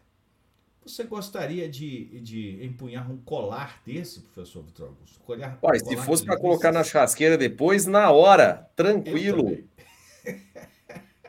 Aqui, ó, igual, igual o Felipe Domingos está colocando aqui. Aqui no Uruguai, choripan é uma iguaria. Maravilhoso. Bom, Nossa Senhora. Bom demais, cara. Que isso. Muito bem. Então, é, o desdobrar disso aí, depois que ele tira essa foto com o colar de linguiça, e declara que ele não vai cumprir essa regra. Ele não pode cumprir essa regra. E ele, lá no parlamento britânico, discursou prometendo fazer o seguinte: tudo que seu, a meu alcance para proteger a integridade territorial e econômica do país, eu vou fazer.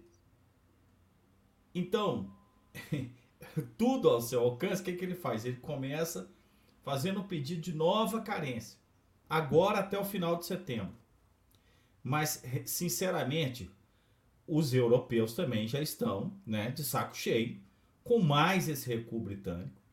E essas negociações estão indo aos trancos e barrancos, e as tensões políticas norte-holandesas estão crescendo. Né?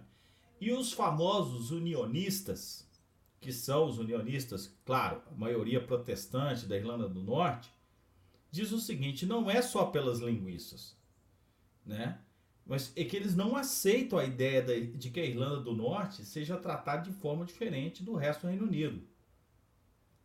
E querem que os controles acordados no Brexit sejam ignorados.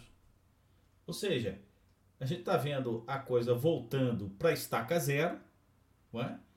É, e aí o premier britânico joga a bola para a Comissão Europeia. A Comissão Europeia, essas farpas já foram sentidas no próprio encontro do G7, farpas trocadas com o presidente francês, por exemplo, Emmanuel Macron, e com a própria, inclusive, intervenção do presidente americano Joe Biden, é, pedindo bom senso ao Boris Johnson. Inclusive Joe Biden, que tem antepassados irlandeses e ingleses, para quem não sabe. Então, a paciência dessa da população realmente está diminuindo muito. E o que já é um sinal interessante é que 51% da população, 51% da população do Reino, Reino Unido já lamenta a saída, contra 40% que, que consideram essa decisão como correta. Eu, particularmente, não sei, viu? É, mas eu eu faria uma aposta arriscada se eu tivesse que apostar num cavalo aqui. Eu acredito que nos próximos, talvez nos próximos meses ou até no ano que vem, a gente vai ter uma tentativa de revisão do acordo do Brexit. Porque não é possível, né? Idas e vindas, agora você tem mais um recuo. Então, não sei. A gente tem que acompanhar mais aí o famoso caso das linguiças, professor Vitor Augusto. Maravilha. O Edulfo está perguntando aqui como está a Escócia para sua independência e readesão à União Europeia. A Escócia, a primeira-ministra escocesa, anunciou que passaria um plebiscito muito em breve para sua população, porque ela teve a maioria do parlamento agora nas eleições recentes. Então, ela vai acabar passando um plebiscito e, por enquanto, ah, por tudo que eu li no, na, nas últimas semanas, ainda não passou, tá bom? A, a gente vai trazer aqui no semanário também. Tamo junto, Edulf. É, olha só, a rejeição do Brexit é maior do que a do Bolsonaro aqui no Brasil e está ficando cada vez mais difícil é. ser maior do que a rejeição do Bolsonaro aqui no Brasil, tá? Mas é, vamos aguardar. E um abraço aqui para diretamente de Rio Preto, do par, região com Parque Estadual do Rio Preto que o Terra Negra ainda vai fazer uma expedição para lá, sem dúvida nenhuma. Um parque muito interessante. E aí, descendo agora, a gente já vai para a porção anglo-saxã do globo, professor João Marcelo. Sim. Nós temos aqui Estados Unidos e Canadá na América anglo-saxônica e o desabamento do prédio, né? Muita gente acompanhou, passou no Fantástico, inclusive, uma reportagem bem interessante. O camarada foi num prédio vizinho que com certeza, se é em Miami ou em Surfside, né, que é do lado de Miami ali, tem brasileiro, então tinha um brasileiro que morava do lado, e aí a, a reportagem foi na varanda, mostrou uma, uma imagem interessante, assim, ó, pô, super interessante a, a reportagem do Fantástico, mas esse prédio que caiu em Miami, que eu vou inclusive pegar uma foto, uma imagem para trazer para vocês aqui, olha, uma parte de um prédio que caiu em Miami, tem uma, duas reportagens que eu trouxe para vocês, uma da BBC, outra do Globo, tá? mostrando que o Champlain Towers, que a parte, o, o, o, sul, né, o, a porção sul caiu, a parte da porção sul caiu, e uh, tem um, um laudo de 2018 que mostrava grandes danos estruturais, tá? Boa parte desses danos estruturais são vinculados a, a própria maresia, né? Então, o impacto do sal, umidade, corrosão, enfim, maresia. Para quem mora no, no litoral sabe que maresia consome muita coisa mesmo. E nesse caso, eles fizeram uma, uma, proposta de, de reforma do prédio já há bastante tempo, e a reforma ficaria muito cara, a população, a, os habitantes do prédio, os moradores não tinham condição de fazer essa reforma, tentaram pegar empréstimo, não conseguiram. Depois iriam começar a reforma menor, mas aí começou a pandemia, não deu tempo de reformar, e parte desse prédio, dessa Champlain Towers Sul, parte dessa, desse prédio acabou caindo. Tá? Mas o, o, o interessante é que tem uma, uma reportagem, essa reportagem da BBC, eles fazem uma entrevista com um geólogo que fez estudos lá, tá?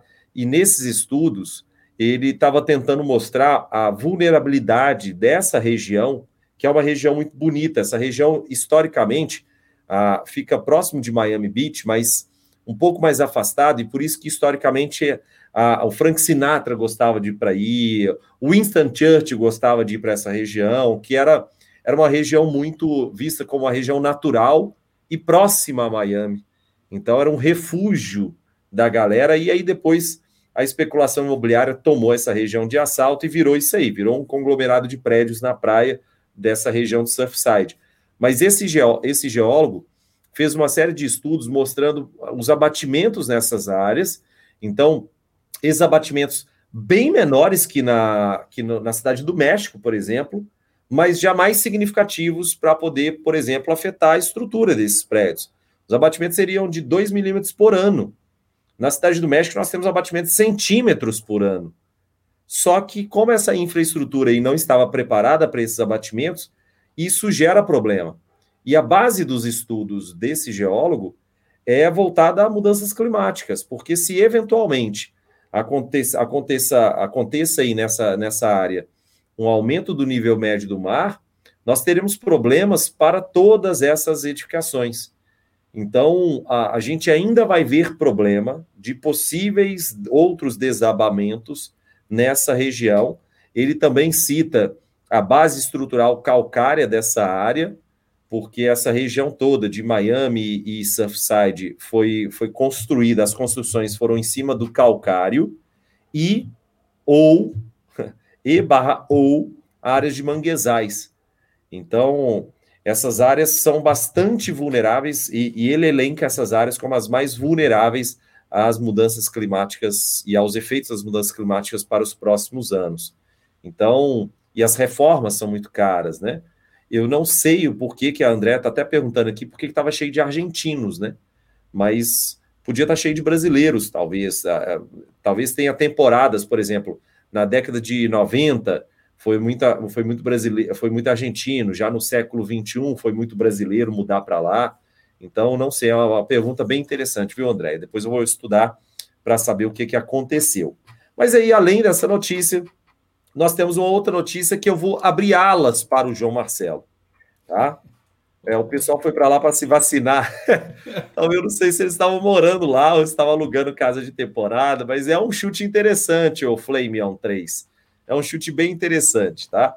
É, e aqui nós temos uma notícia muito bacana, como eu disse, eu vou abrir alas para uma notícia que o João Marcelo vai trabalhar com, com, com, maior, com maior aprofundamento, que é esse camarada que está mostrando, que está aparecendo na tela para vocês aí, o David Chipman, que ele foi escolhido pelo Joe Biden para liderar a Agência de Álcool, Tabaco, Armas de Fogo e Explosivos dos Estados Unidos. Essa agência é uma organização vinculada ao Departamento de Justiça dos Estados Unidos e o objetivo dela é fiscalizar possíveis infrações ah, na produção, no consumo, ah, no porte ilegal de armas, de álcool, de tabaco, de explosivos, enfim. A ideia é que é, esse David Chipman vai liderar essa, essa, essa organização, essa agência do Departamento de Justiça, de Justiça e se envolve, tá? Se envolve arma de fogo nos Estados Unidos, gera polêmica? Gera. Se envolve arma de fogo nos Estados Unidos, vai gerar divisão no Senado? Vai gerar divisão no Senado. Os senadores republicanos ficaram pistola com essa indicação, porque, de acordo com eles, o David Chipman quer proibir o uso de fuzis nos Estados Unidos e a venda de fuzis nos Estados Unidos. E a, a gente não pode esquecer que um dos maiores lobbies dentro dos Estados Unidos é justamente da Associação Nacional de Rifles. Então, nós temos já um Senado bastante dividido em relação a essa decisão do Joe Biden, e por isso a gente pode descer um pouquinho para essa notícia daqui, olha, que o João Marcelo vai trabalhar com vocês. nós temos uma notícia bem interessante sobre o Biden e a regulação dos armamentos, João. Pois é, a questão dos armamentos que é sempre extremamente polêmica é, quando se fala em regulação né, no porte de armas, ou regulação na venda de armas nos Estados Unidos. Mas o Biden, é, desde, a, desde a campanha, é, já tinha se posicionado a favor de uma maior regulação na venda de armas e de um aparelhamento é, de maior da polícia. É, e ele consegue, com isso, criar polêmica tanto para uh, os republicanos como para os democratas. Né? É, o presidente, com isso, é, ele, ele nesse, nesse momento, ele está querendo conter uma verdadeira epidemia que não é nada comparável ao que acontece no Brasil, por é, mortes a tiros no país. É, só para termos uma ideia numérica, é, em 2020 foram registrados 19.380 mortos nos Estados Unidos por tiros, com 39.427 feridos. Em 2016 foram 15 mil. Ou seja, há um aumento expressivo, e é claro que esse aumento expressivo tem algum tipo de correspondência com todos os processos de desregulamentação que foram feitos pelo senhor Donald Trump quando esteve no poder nos Estados Unidos. Evidente que eh, quando se fala dessa questão, né, e como eu disse, é, é uma questão sensível, né? É, você tem que entender o seguinte: na realidade, quando a gente fala desses ataques, né, a, a, a, as estatísticas são realmente muito importantes. Por exemplo, é, a costa leste dos Estados Unidos, até o mapa que foi produzido aqui pela, pelos, pela Folha de São Paulo, né, no, no, nos seus infográficos, são muito bem feitos, por sinal é, que esses ataques eles estão muito mais ligados ao, por exemplo, aquilo que se conhece, né, como Manufacturing Belt e aquilo que se passou a chamar de Rust Belt, né, que é justamente onde você tem, né, não só no nordeste dos Estados Unidos, mas no sul dos Grandes Lagos, um crescimento importante do desemprego, né, um crescimento importante do próprio trumpismo em alguns desses, é, desses estados. A Flórida tem um peso importante nisso também, o que mostra também conexões com a questão da migração. A Califórnia tem um número realmente muito expressivo. Então, esses ataques é, geram um perfil. É óbvio que você tem um perfil daqueles que cometem esses ataques. A maior parte deles são homens, obviamente. É, que obtém armas de forma legal. E muitas vezes, é, e aí há uma desproporcionalidade, por exemplo, dos atiradores. Os atiradores são predominantemente brancos. Né? Então você tem aqui, por exemplo, dos ataques que foram mapeados, 66 brancos foram cometidos pelos brancos, 21 pelos negros, 10 pelos latinos, 8 pelos asiáticos. Então, é, e normalmente isso está configurando toda uma discussão dentro dos Estados Unidos, é, justamente por essa regulação. Então ali é, se defende mais dinheiro para quê? Aí a ideia do Biden é essa, para que as polícias né, tenham maior controle, né, tenham maior grau de, de aproveitamento das novas tecnologias de segurança, né? Porém, isso sofre resistências do Partido Democrata que queriam uma diminuição do poder dado às polícias, justamente em função, por exemplo, é, de, de ações violentas, como o caso George Floyd. E no caso, quando se fala do direito ao porte de armas, é, é uma questão pétrea, né? uma questão assim, é mexer com a alma da direita americana. E o partido, especialmente para o Partido Republicano, que considera o próprio tema do porte de armas como um símbolo da liberdade. Então, assim, é, o Biden nessa questão ele está numa verdadeira corda bamba. E na, naturalmente ele, ele se posiciona é, por essa regulação com alguns argumentos. Por exemplo, é, existe o caso das armas fantasmas. Como assim? As armas fantasmas são é, armas que você pode montar a partir de kits que são vendidos para a internet. Você pode burlar o registro das armas. Então ele está querendo banir esse comércio das armas fantasmas. Ele está querendo banir né, o comércio desregulamentado dos cintos estabilizadores que dão muito mais precisão aos tiros e os, ati os atiradores utilizam bastante esses cintos. Ou seja, é uma verdadeira política de controle para cercear principalmente os ataques né, é, que envolveram, por exemplo, como é, o ataque que ocorreu em Los Angeles, né, que ceifou a vida de 58 pessoas, por exemplo. Então, é, é uma questão realmente sensível nos Estados Unidos e que o Biden está numa verdadeira corda bamba, viu, professor Vitor Augusto? Justamente. E além disso, continuando nos Estados Unidos, nós temos aqui, olha, uma notícia super importante, tá? Dos vinculado principalmente a presidente da Câmara, Nancy Pelosi, que a gente sempre já, já trabalhamos demais aqui da, no, no, nos semanários e nos outros vídeos, e a gente vai voltar a trabalhar com ela sempre, sempre, sempre, que é uma das bases do governo Biden, tá? E aí o Marco Aurélio fala assim: isso é incrível, do it, do it yourself, de Glock. É, eu também não sabia esse lance de, de armas fantasmas, achei curioso, né? Triste e curioso ao mesmo tempo.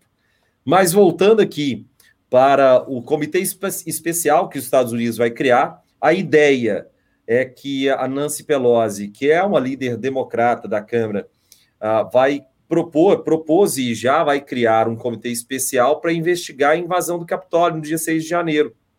Então, agora sim, formalmente, eles terão uma espécie de CPI para investigar o, a, invasão ao Capitólio, essa insurreição tá, ao Capitólio.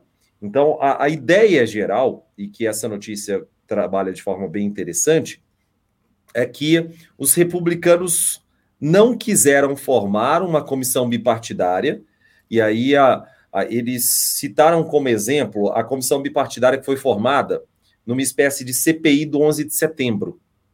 Então aí eu fui lá, aí vai eu pesquisar, porque isso é, foi difícil para caramba de achar, mas eles, nos Estados Unidos, foi criada uma, uma, espécie de CPI do 11 de setembro, que aí de, dessa forma fica super fácil de todo mundo entender, e essa CPI também é bipartidária.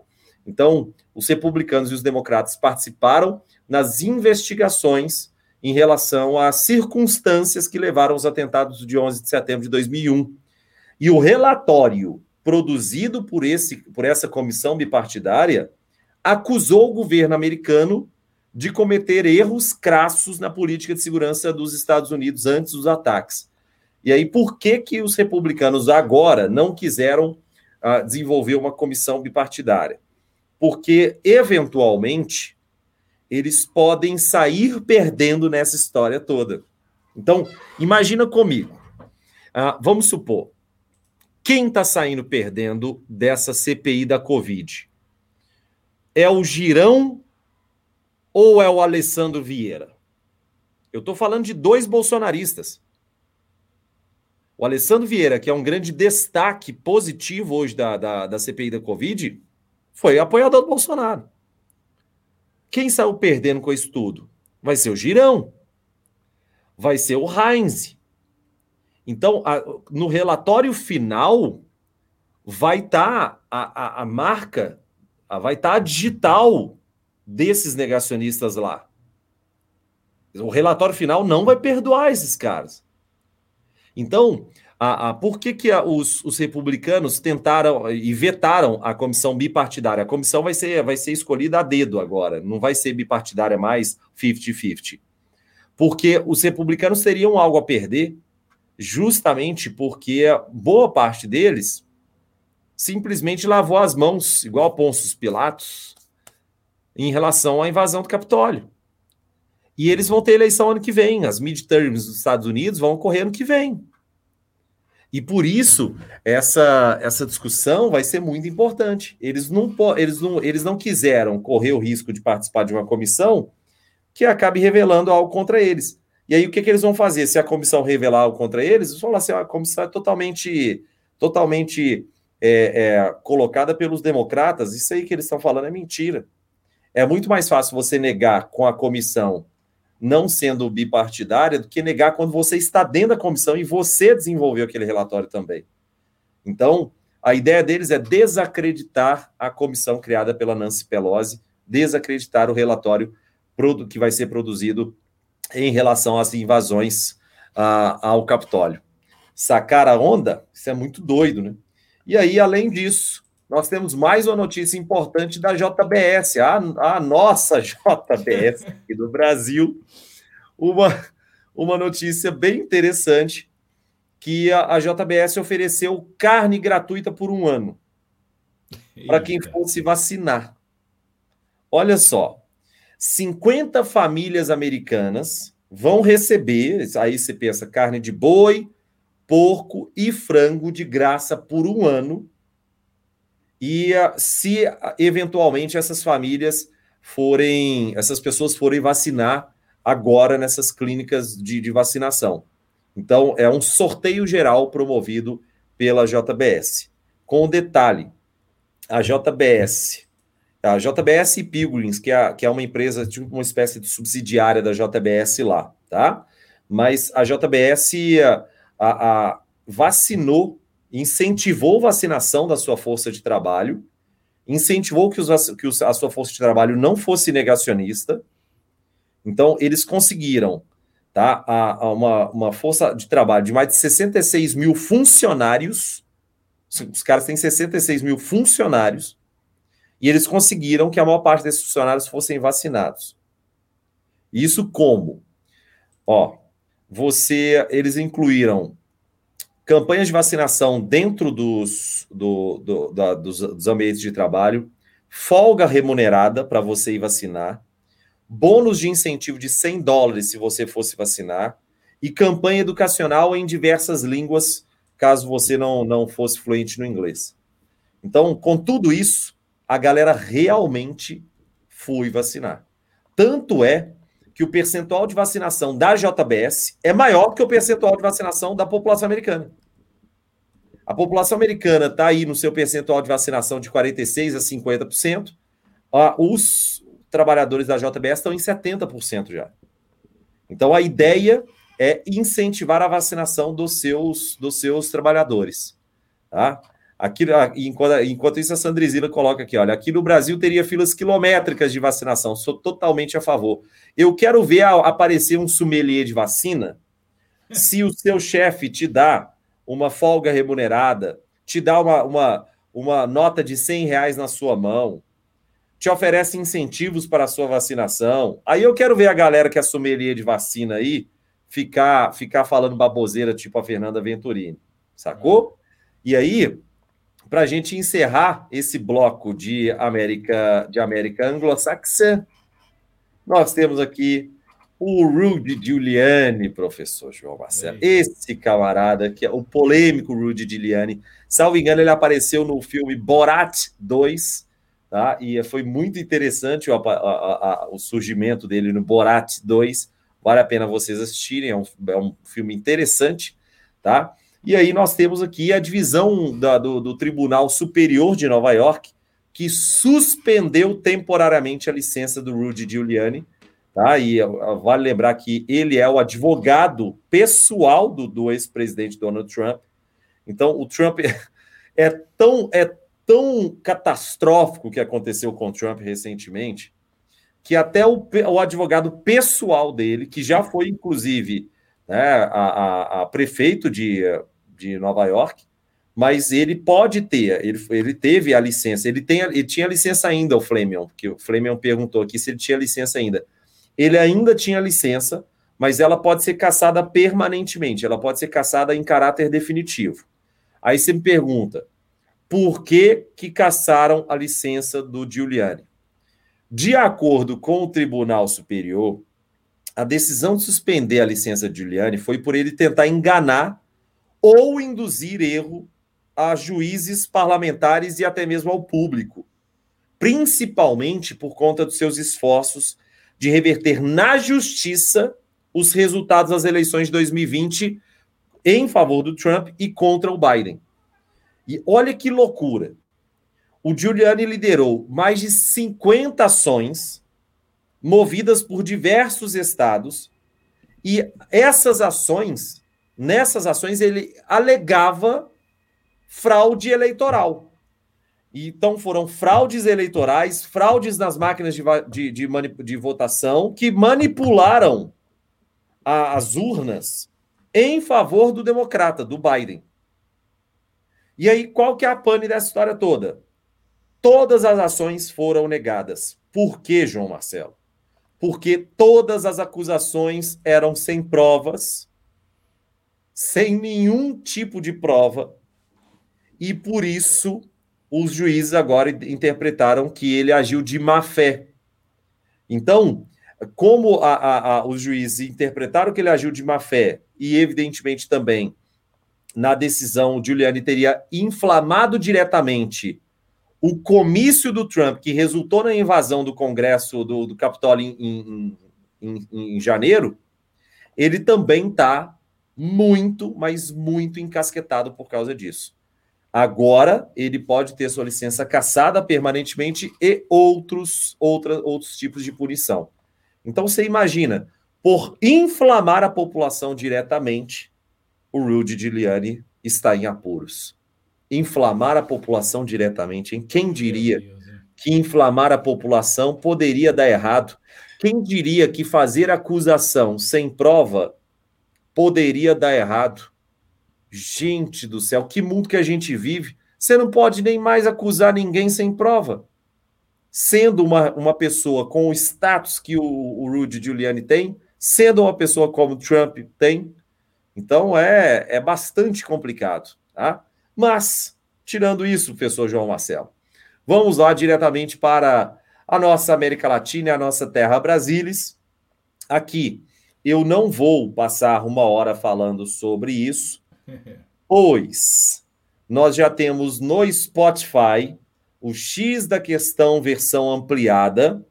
O episódio de semana passada foi o quinto episódio, tá? Que está lá no Spotify ou em qualquer agregador de podcast. Foi um episódio muito interessante. Falamos sobre homofobia na Europa, sobre o caso indígena aqui no Brasil, sobre a eleição do presidente iraniano. Então, se você sentiu interesse nesses temas, procure lá no Spotify da Rádio Band News FM BH o X da Questão versão ampliada, que é o nosso programa semanal na Band News FM BH, na rádio. Mas você pode acessar também o Blablalogia de hoje. João Marcelo, eu peguei o Blablalogia de hoje e nós falamos uma hora só sobre essa questão indígena.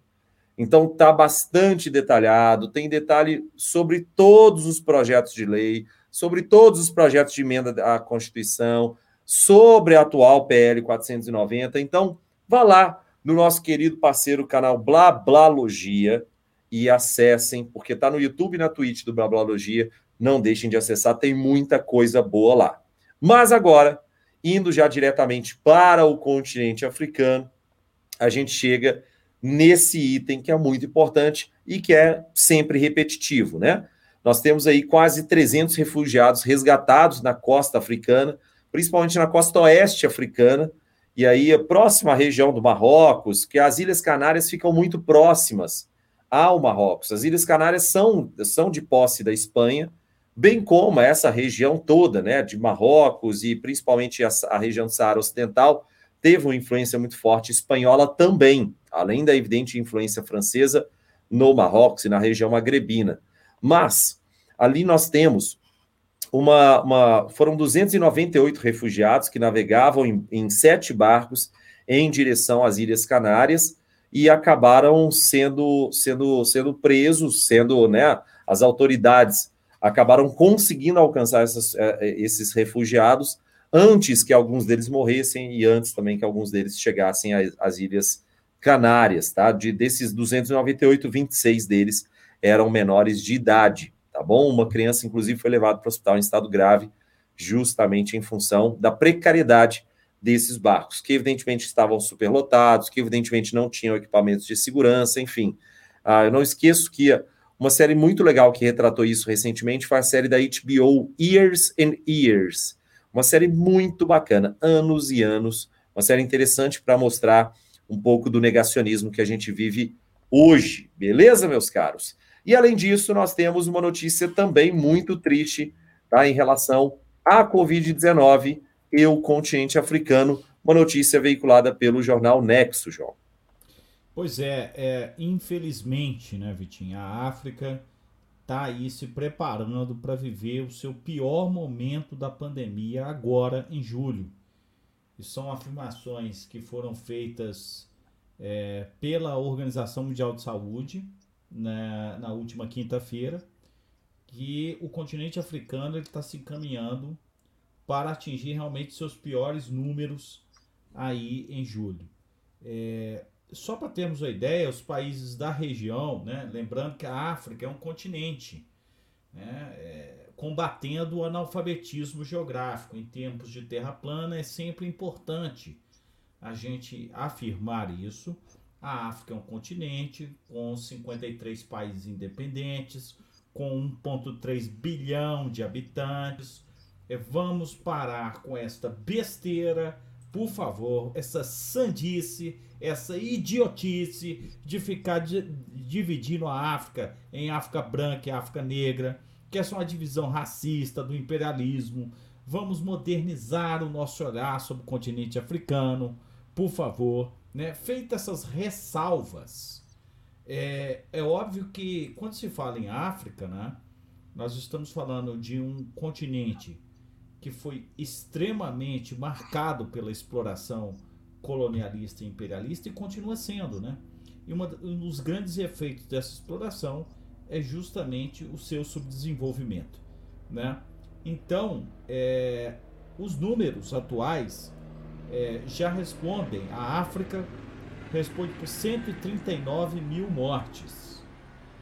Bom, ainda tão distantes, eu estou falando do continente, estão distantes do que alcançamos aqui no Brasil, né? É, e experimentam um aumento de 21% no número de casos desde maio. Só que o que é extremamente grave quando se fala desse, desse aumento da, da, da pandemia na África é que a capacidade de isolamento social é, em alguns países é praticamente impossível. Quando a gente pensa num país como a Nigéria, por exemplo, é, a Nigéria, é, se você pensar em lagos, você tem níveis de densidade populacional em lagos que superam 3.800 habitantes por quilômetro quadrado. Numa economia que se mantém à base da informalidade. Né?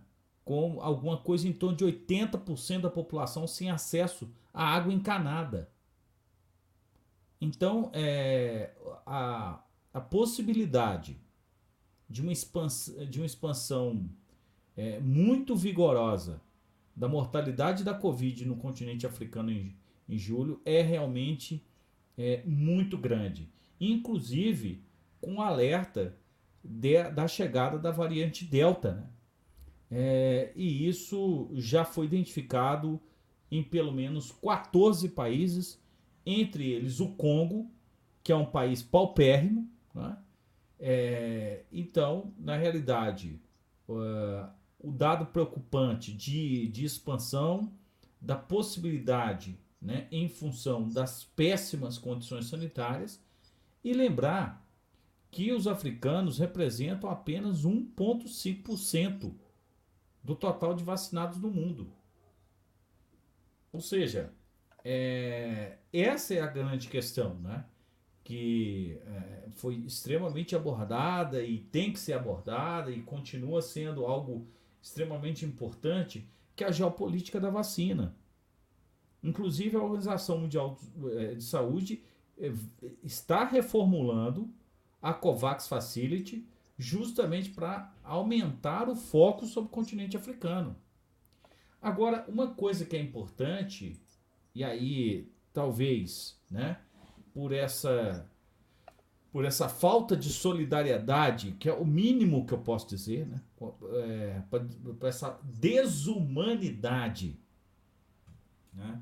das potências, principalmente ocidentais, no fornecimento e na distribuição de vacinas, é, a gente percebe a China é, expandindo muito a sua influência através da política da vacina ou da geopolítica da vacina no continente africano. O governo chinês prometeu para os próximos três meses alguma coisa, alguma coisa em torno de 400 milhões de doses para o é. continente africano. Agora, o que é mais curioso é que essas doses serão distribuídas pelos principais exportadores de petróleo da África. então, realmente a solidariedade não é gratuita, professor Vitor Augusto.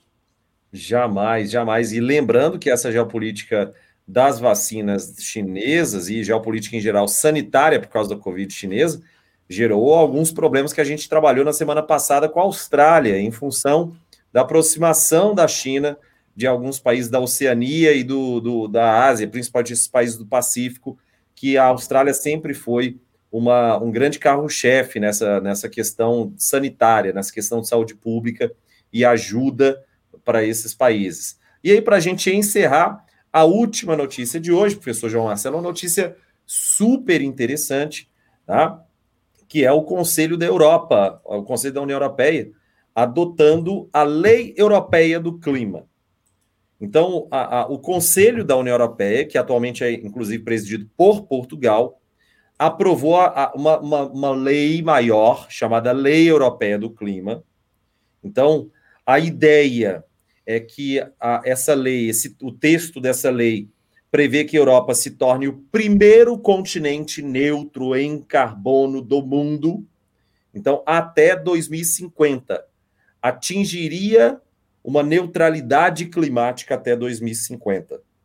Então, a, e a partir de 2050, a perspectiva é de que o continente passe a apresentar emissões negativas.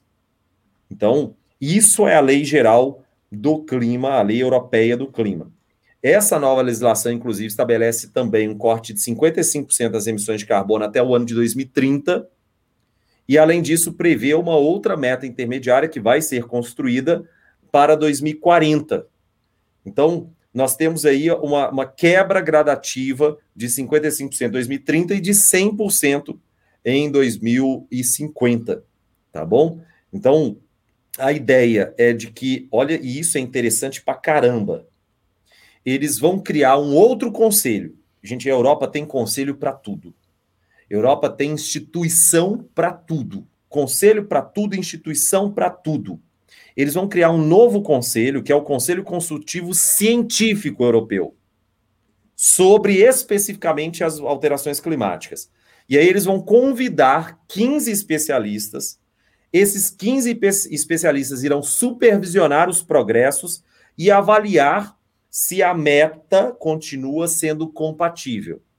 Então, a ideia é essa: vou pegar a meta, vou fiscalizar ano após ano, vou construir um relatório e dizer: olha, nós estamos avançados ou nós, estamos lentos em relação a essa meta, mas isso será feito por 15 especialistas a partir desse Conselho Consultivo Científico Europeu sobre as alterações climáticas.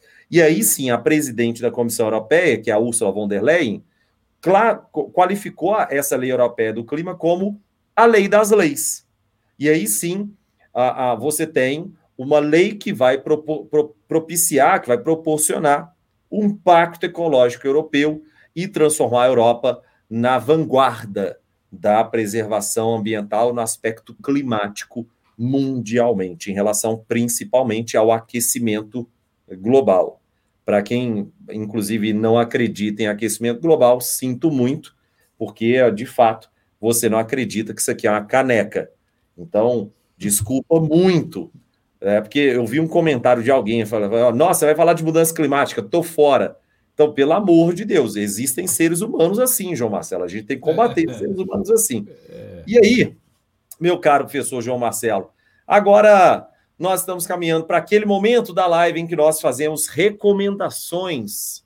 Se alguma recomendação que o senhor queria repassar para os nossos ouvintes ou para os nossos uh, seguidores aqui que acompanham a nossa live?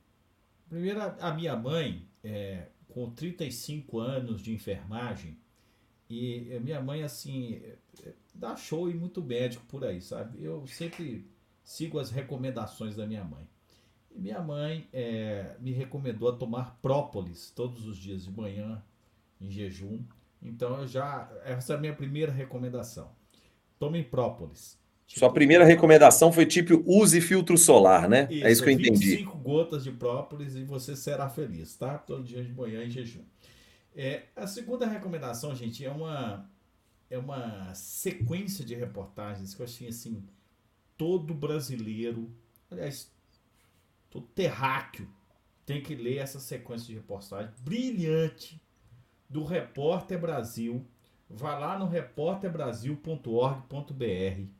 É um especial chamado Ouro do Sangue e Anomami.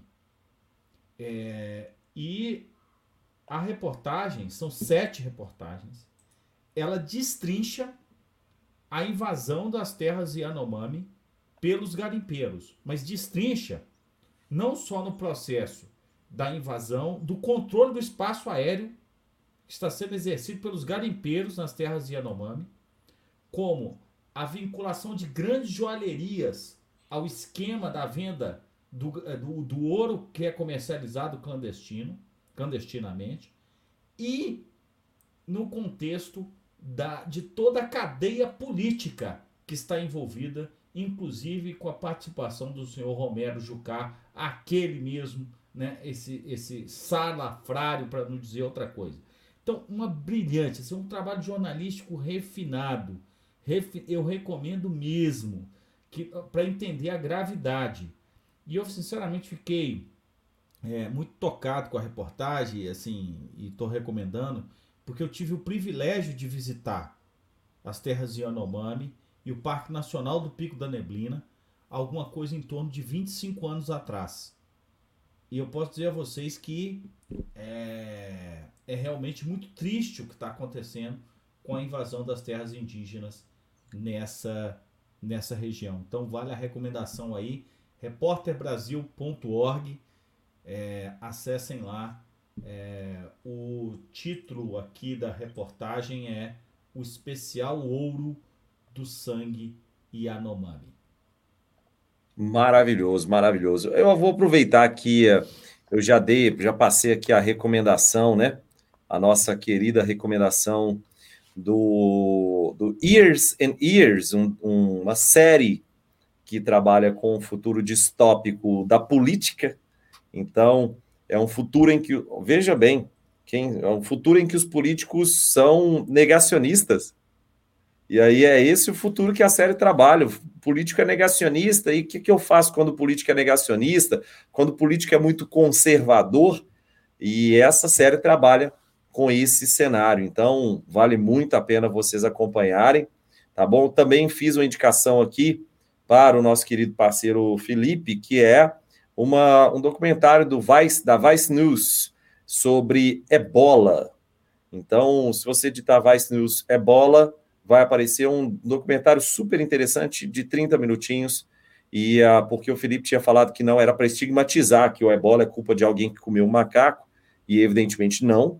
Logo, uh, vale a pena vocês acompanharem esse documentário, que é um documentário simplesmente fantástico. E só para complementar, a dica de saúde geral que o professor João Marcelo cedeu aqui para nós, além da, do, do própolis, você pode colocar também limão e glutamina ou açafrão da terra, mais conhecido como cúrcuma.